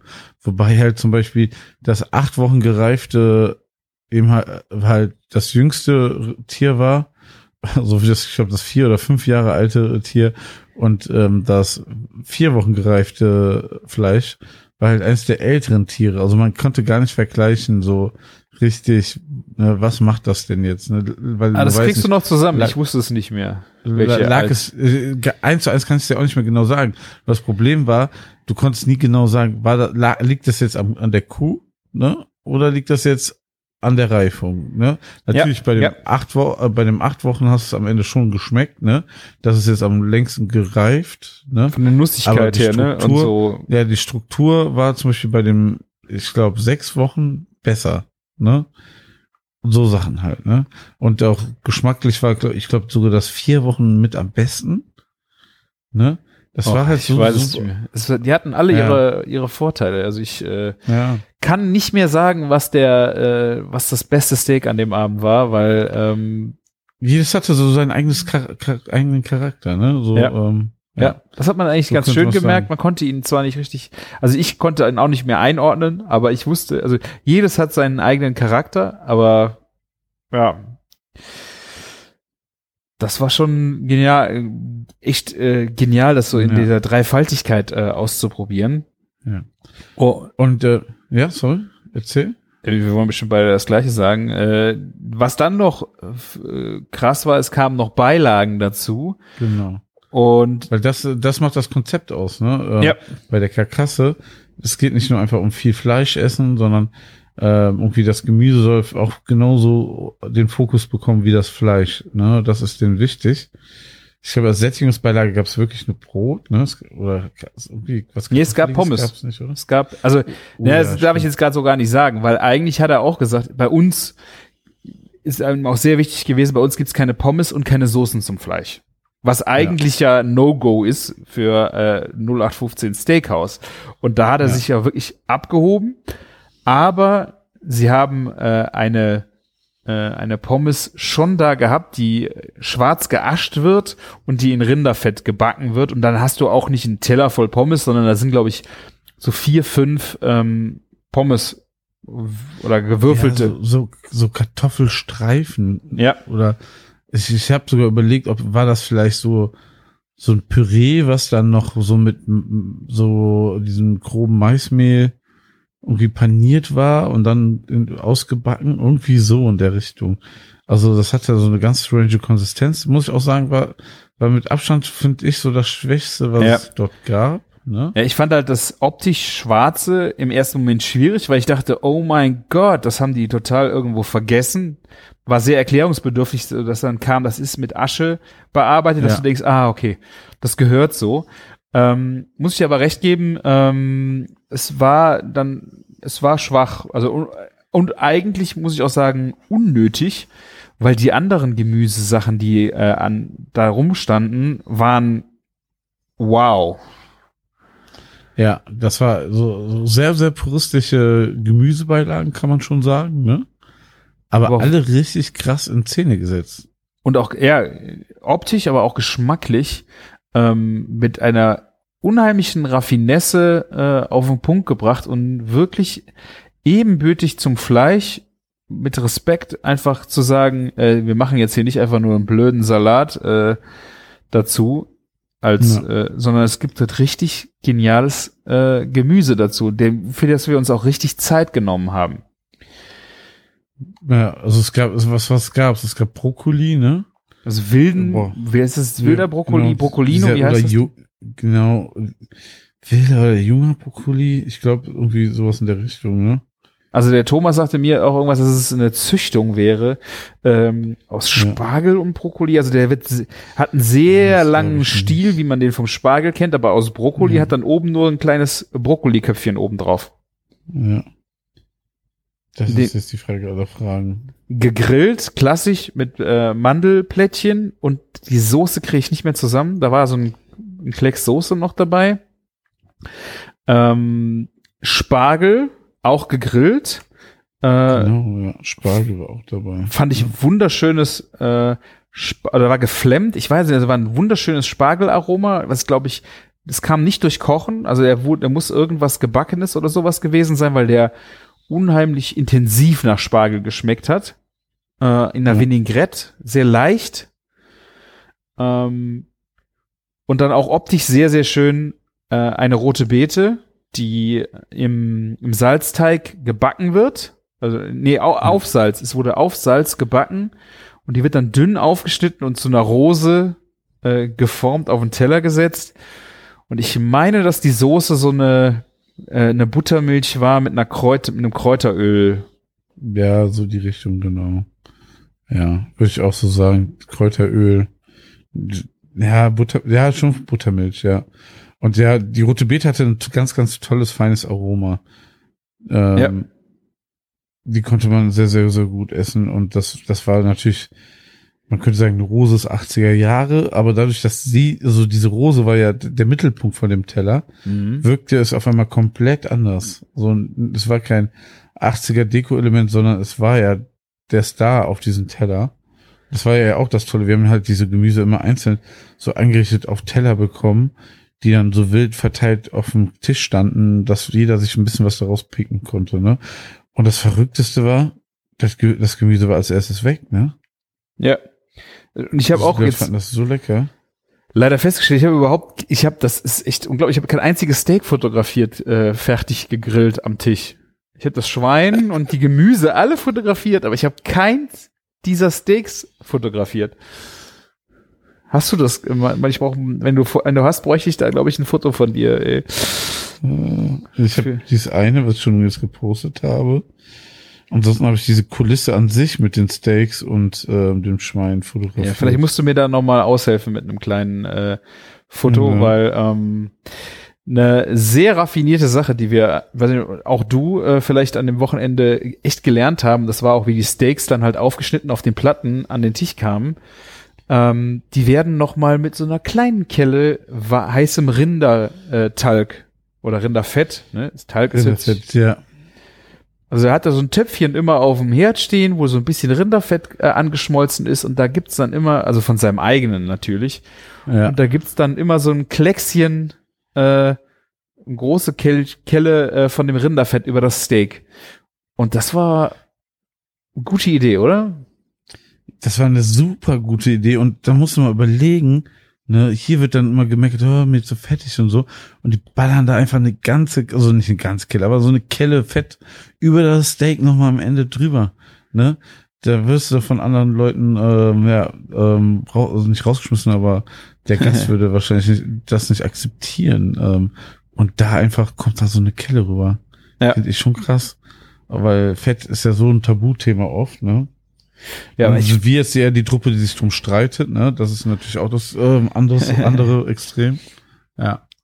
Ich fand auch, äh, gerade bei den Steaks war ja auch, spielte der auch wirklich fett eine Rolle. Ähm, und äh, auch das zu probieren und auch die bei den drei Steaks mal so ein bisschen in das Fett reinzugehen und da mal, ähm, mal reinzuschmecken. Da hast du die Reifung dann auch nochmal krass auch gemerkt und äh, das fand ich auch, finde ich auch als so schön, dass sie schöne Steaks, medium rare, wenn nicht sogar noch mehr roh, äh, wenn es nicht sogar rare war, oder? Äh, und dann das Fett dazu, Ja. was schön geschmolzen, also angeschmolzen ist, was du dann auch super in den Mund nehmen konntest. Oh, das war echt ein unglaublicher Abend. Ich glaube schon, dass es so schon sehr rare war, ne? Ähm, also nicht blöd, ne? So, das war wirklich das Rare. Ja. Ähm, es wurde auch nicht vorher drüber gesprochen oder so, ne? Es wurde einfach gemacht und es ist da so hingestellt. Es hat auch keiner was gesagt. Ähm, Musste auch, glaube ich, keiner was sagen, ja. Nee, fand ich sehr, sehr gut. Ja.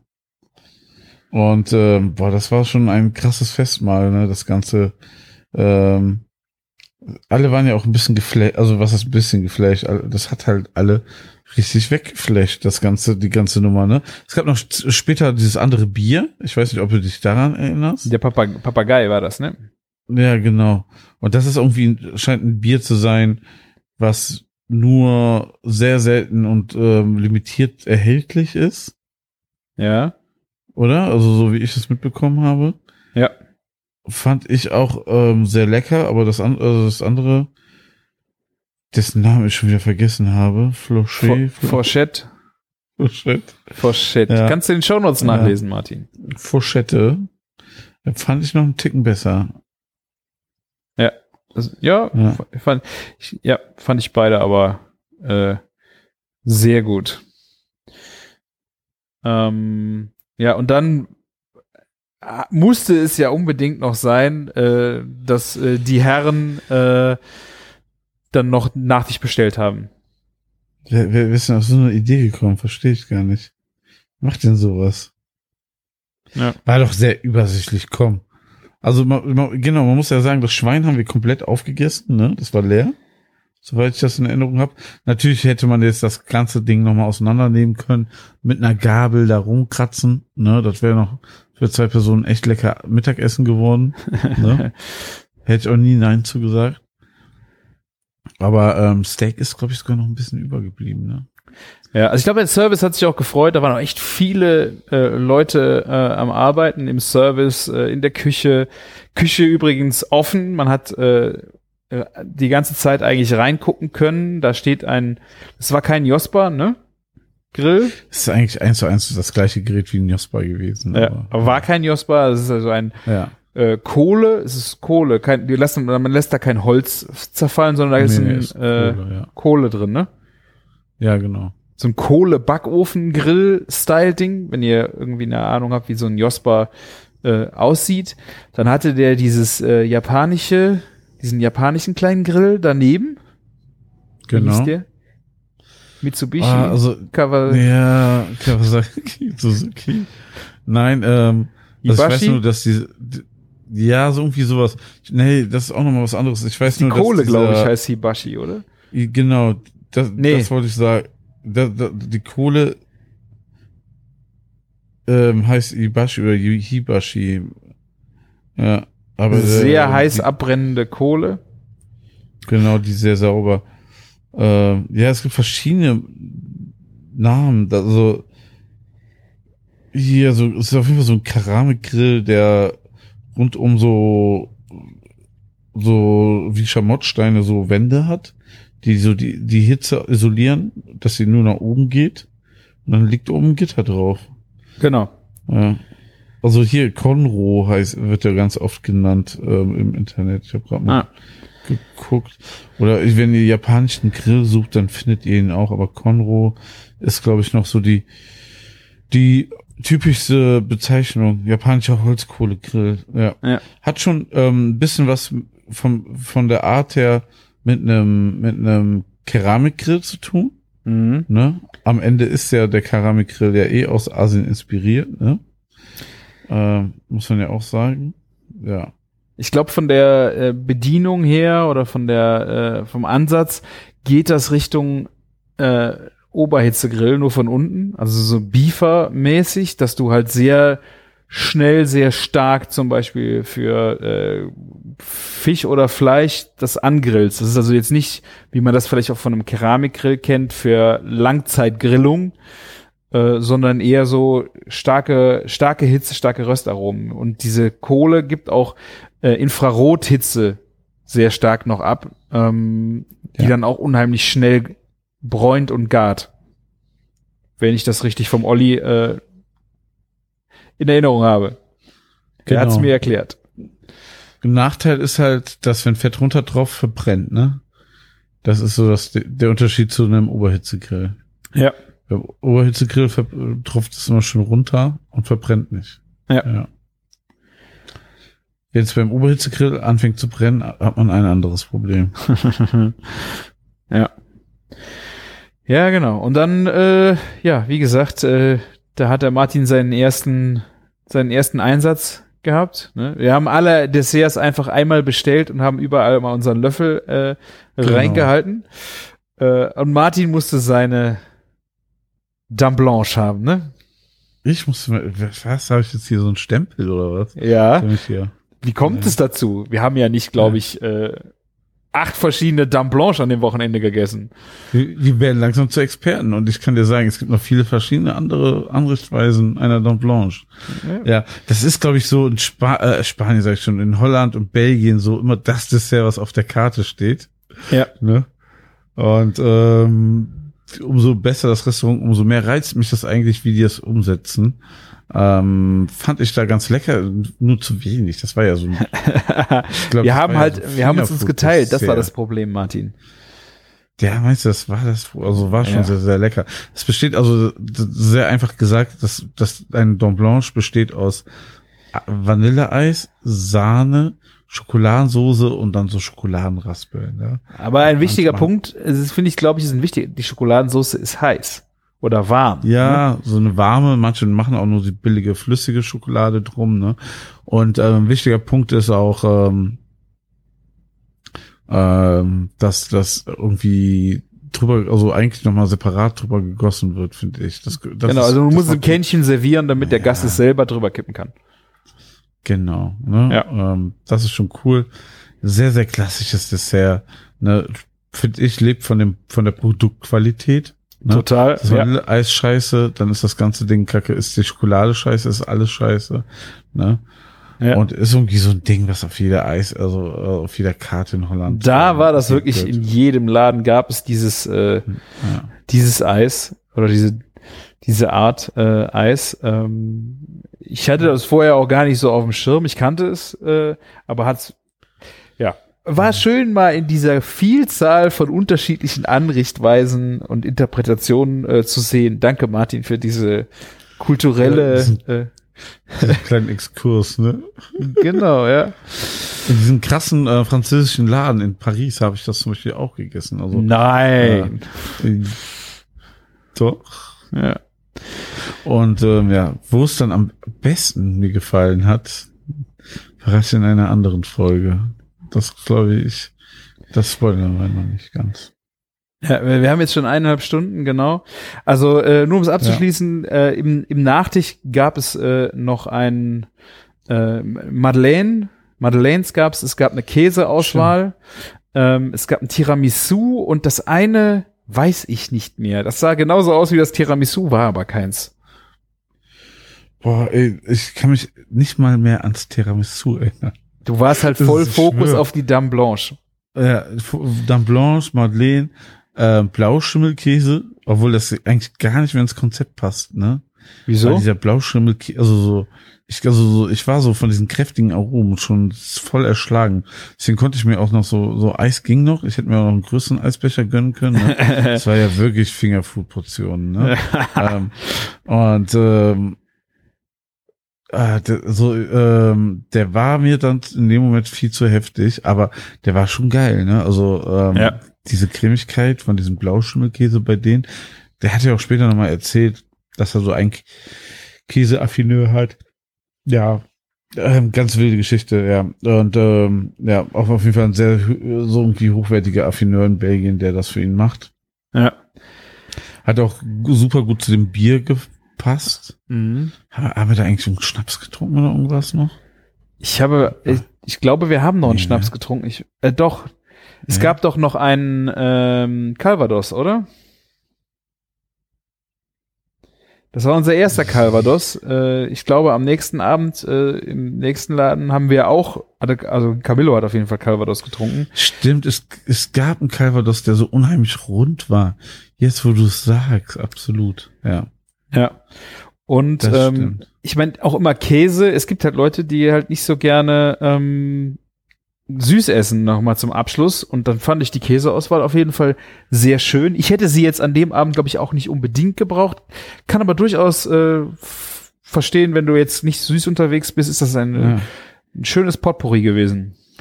Und du weißt ja, ich bin momentan sehr süß unterwegs. Du bist sehr süß unterwegs, du Sugar. Daddy. Ja, ja, das, ja, das Ding war, ey, das war krass. Wir haben da unfassbar viel gegessen. Ne? Normalerweise, also in dem Moment müsste man ja eigentlich ins Fresskoma fallen. Ne? Mhm. Aber ich fand, ich, ich war irgendwie du warst das Partymäuschen, im Martin. Gegenteil.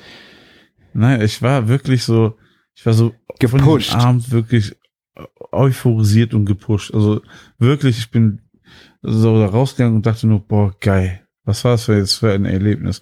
Muss man ja auch erstmal verarbeiten, ne? Also, Ja. ähm, das ist auch krass. Also ich habe mir heute ein paar Videosequenzen angeguckt. Ich, ich kann mich teilweise nicht daran erinnern. Es ist nicht, war nicht der Alkohol schuld. Ne? Also es war einfach dieser krasse, krasse, also diese ganzen Sachen, die auf einmal auf uns zukamen. Ne? Mhm. Das war ja schon heftig. Es hätte ja ein Drittel von allem gereicht. Und es wäre geiler Abend gewesen. Ne? Aber Ja. alles auf einmal unfassbar. Auch ein nicht vergleichbares Erlebnis, was mit dem, was man hier in Köln in irgendeinem Laden haben kann, ohne das abwerten zu wollen. Man kann hier auch geile Abende bestimmt haben. Aber diese Fahrt, weißt du, so drei, vier Stunden Fahrt, für dich fünf, ne? Aber dann so ein bisschen mehr Luft schnuppern, Mhm. geiles Bier, diese Stimmung dort. Es war ja auch so, ne, schon ein Restaurant, leicht gedimmtes Licht, aber trotzdem irgendwie in der Metzgerei sitzen, coole Leute dort, ne, sehr empfangen zu werden da, ne, ähm, Natürlich waren die jetzt so ein bisschen auf uns eingestimmt, ne, aber die sind ja trotzdem zu allen Menschen nett, ne, und ähm, die sind auch alle cool drauf, die sind halt alle, viele so in unserem Alter, plus minus ein bisschen, ne. Ähm, Küchenchef war eben 16 Jahre jünger, okay, aber äh, wir fühlen uns ja mindestens nur maximal drei Jahre älter wie er. Ja, nein, aber weißt du so, das hat so alles gepasst, man, man hat es ja so eingefügt und ähm, ja, war einfach nur ein Feuerwerk und ähm, deswegen war das so ein grandioser Tag mit allem drum und dran. Angefangen, angefangen beim Mettbrötchen, aufgehört beim Dame Blanche, ne, und den Calvados. Martin, aber der Abend so hatte noch nicht aufgehört, ne? Boah, ich wusste, dass das jetzt kommt. Es war dann so, ich, Ich- meine, wir wollten ja, wenn wir den ersten Tag komplett abschließen wollten, wir sind dann alle zurückgefahren ins Hotel und haben draußen vorm Hotel gesessen, bis äh, die Besitzerin dann kam und gesagt hat, es wird auch ein bisschen laut. Wir haben auch nur erzählt, lief keine Musik. Gab, Äh, wir haben wir noch ein Bierchen gehabt da? Ja, Was? Ne? Wir hatten noch ein Bierchen, ne? Der, Ja. der, der Olli hatte von Finne den Maibock dabei, ne? Mhm. Und äh, ich muss schon sagen, auch die belgischen Biere im Restaurant, ne? Das sind ja keine, keine Radler, ne? Das ist schon alles so sieben, acht Prozent gewesen, was wir den ganzen Abend gesoffen haben. Plus die Weine, die wir getrunken haben, ne? Und den Aber- Schnaps. nach diesen schweren Sachen hatte der Martin Bock auf blondes Bier. Was Frisches. Was etwas Geschmacksneutraleres, was einen nochmal, ähm, ja, den, den Durst stillt, ne? Auf jeden Fall sind da noch mal ein paar der Jungs äh, noch mal auf die äh, Gasse gegangen. Äh, ich würde sagen, Ja. es war dann nach zwölf. Ich habe zum Glück den Absprung geschafft, weil ich wusste, ich will am nächsten Tag noch irgendwas äh, mitbekommen und nicht äh, meine Wunden lecken müssen und bin ins Bett und äh, ja, ich glaube der Olli auch und der Rest äh, ist noch mal auf, ist noch mal steil gegangen. Ich weiß nicht, was cleverer war. Ja, ich, also ich, wie ich die Bilder gesehen habe, Camillo hat sehr schöne Bilder gepostet von eurem äh, Bar-Diskothek-Besuch. Äh, Das war ja irgendwie glaube, es, 360 es so, Jahre alt, die Kneipe, Genau. in einem Gewölbekeller. das sah geil aus. Wir waren im, ähm, in Würne, das waren wir, ähm, und fußläufig war ähm, sowas wie eine kleine Altstadt mit so einem dafür sehr, sehr großen so Dorfplatz, ne? Und darum waren halt dann die Restaurants und ähm, Gaststätten, Kneipen, da hatten noch drei, vier auf und dann, das sah aus wie so ein Rathauskeller, so, ne? Kann man das beschreiben? Man ging dann so runter und dann war rechts die Theke, links so eine kleine Tanzfläche und Stehtische und dann gab's halt da Bier, ne? Da, gab, da hat auch keiner gefragt, was für ein Bier. Es gab einfach helles Bier, ne? So ein hell, also, so ein belgisches helles, ja, so ein blondes, ne? Und äh, es war eine schöne Musik. Das, das, das, dieses Gewölbe hat schon die Sprache so, also die Ausstrahlung gehabt, dass es sehr, sehr alt sein muss, ne? Ähm, war auch sehr abenteuerlich, dort auf zur Toilette zu gehen. Da musste man so einen ganz schmalen Gang, der in der Wand eingelassen war, die Treppe hochgehen. Das war ein bisschen so, als wenn man zum Glockenturm muss. Ne? Ähm, ja, war schon sehr cool. Also auch das war ein schöner, also noch ein cooler Abend, aber ähm, ja, also das, das hing ein. Ich glaube, diese zwei Stunden hingen einen am nächsten Tag hart hinterher. Ja. Ja, Hat auch also am nächsten Morgen äh, bist du aufgewacht und hast mich nach Kopfschmerztabletten gebeten, die und ich war deine. Rettung. Ja.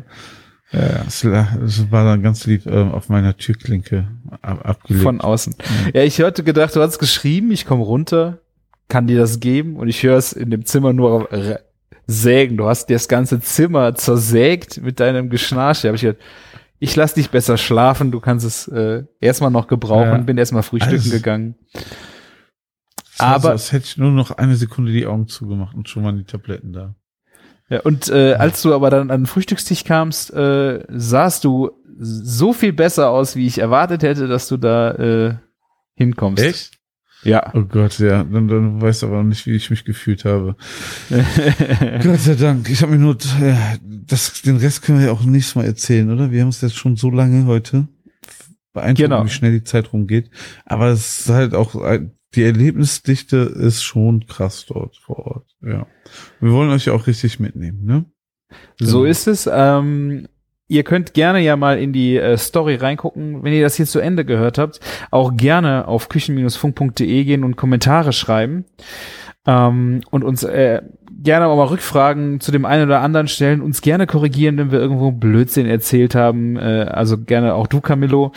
Ähm, und ja, schickt es uns auf allen Wegen, gerne auf Instagram, Twitter, egal wo ihr uns findet. Ähm, wir antworten euch gerne, wir hören gern von euch und wir beantworten vor allen Dingen sehr gerne eure Fragen.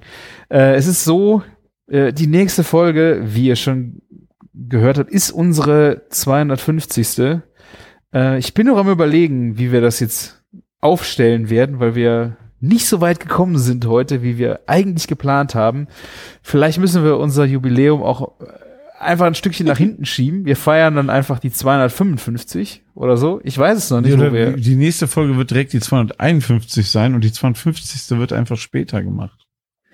Ja, vielleicht auch Tja. das. Wir werden Wir äh, einfach mal 30 sehen, Folgen wie wir auf. das jetzt hier äh, ja weitermachen.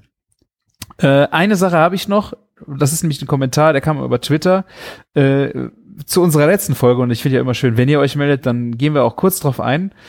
Sie ist auf Twitter vom äh, Spastodon. Cool. Ich habe keine Ahnung, ob ich das jetzt richtig ausgesprochen habe. Ähm, er hat ein bisschen klug geschissen, was aber auch natürlich genau dafür gedacht war. Es ging um Sehr den gut. Unterschied zwischen Baden und Schwaben. Erinnerst du dich, die Bier, unsere Bierdiskussion? Ähm, Oh mein Gott, ja. äh, das Rothausbier ist halt nicht aus Schwaben, sondern aus Baden. Ne? Und Freiburg ist Baden äh, und Stuttgart ist Schwäbisch. Ne? Also das ist äh, der Unterschied. Da hat uns jetzt jemand mal die Grenzen hier aufgezeigt. Die Grenzen im äh, Baden-Württembergischen. Im Bierischen, ja. Ja. Bier schmeckt da trotzdem überall gut. So ist es. gut Bier trinken gehen. Ja, also vielen Dank äh, für das Mithören unseres ersten Abends. Wir werden schauen, äh, dass wir in den nächsten Folgen äh, das Ganze noch weiter aufarbeiten werden. Ich habe Mitschnitte gemacht, äh, wie vom Metzger, von unserem Brauereibesuch, unserem besonderen. Wir werden hier noch äh, O-Töne auch von den anderen Jungs noch haben. Also seid gespannt auf die nächsten Folgen. Es geht äh, grandios weiter und ja. Ja. Vielen Dank für eure Zeit und die letzten Worte hat wie immer der Martin. Ja, äh, vielen Dank für Speis und Trank. Für das Flinder. Zicke, zacke, zicke, zacke. Und ähm, ja, macht's gut und lecker. Bis dann. Ciao, ciao. Ciao.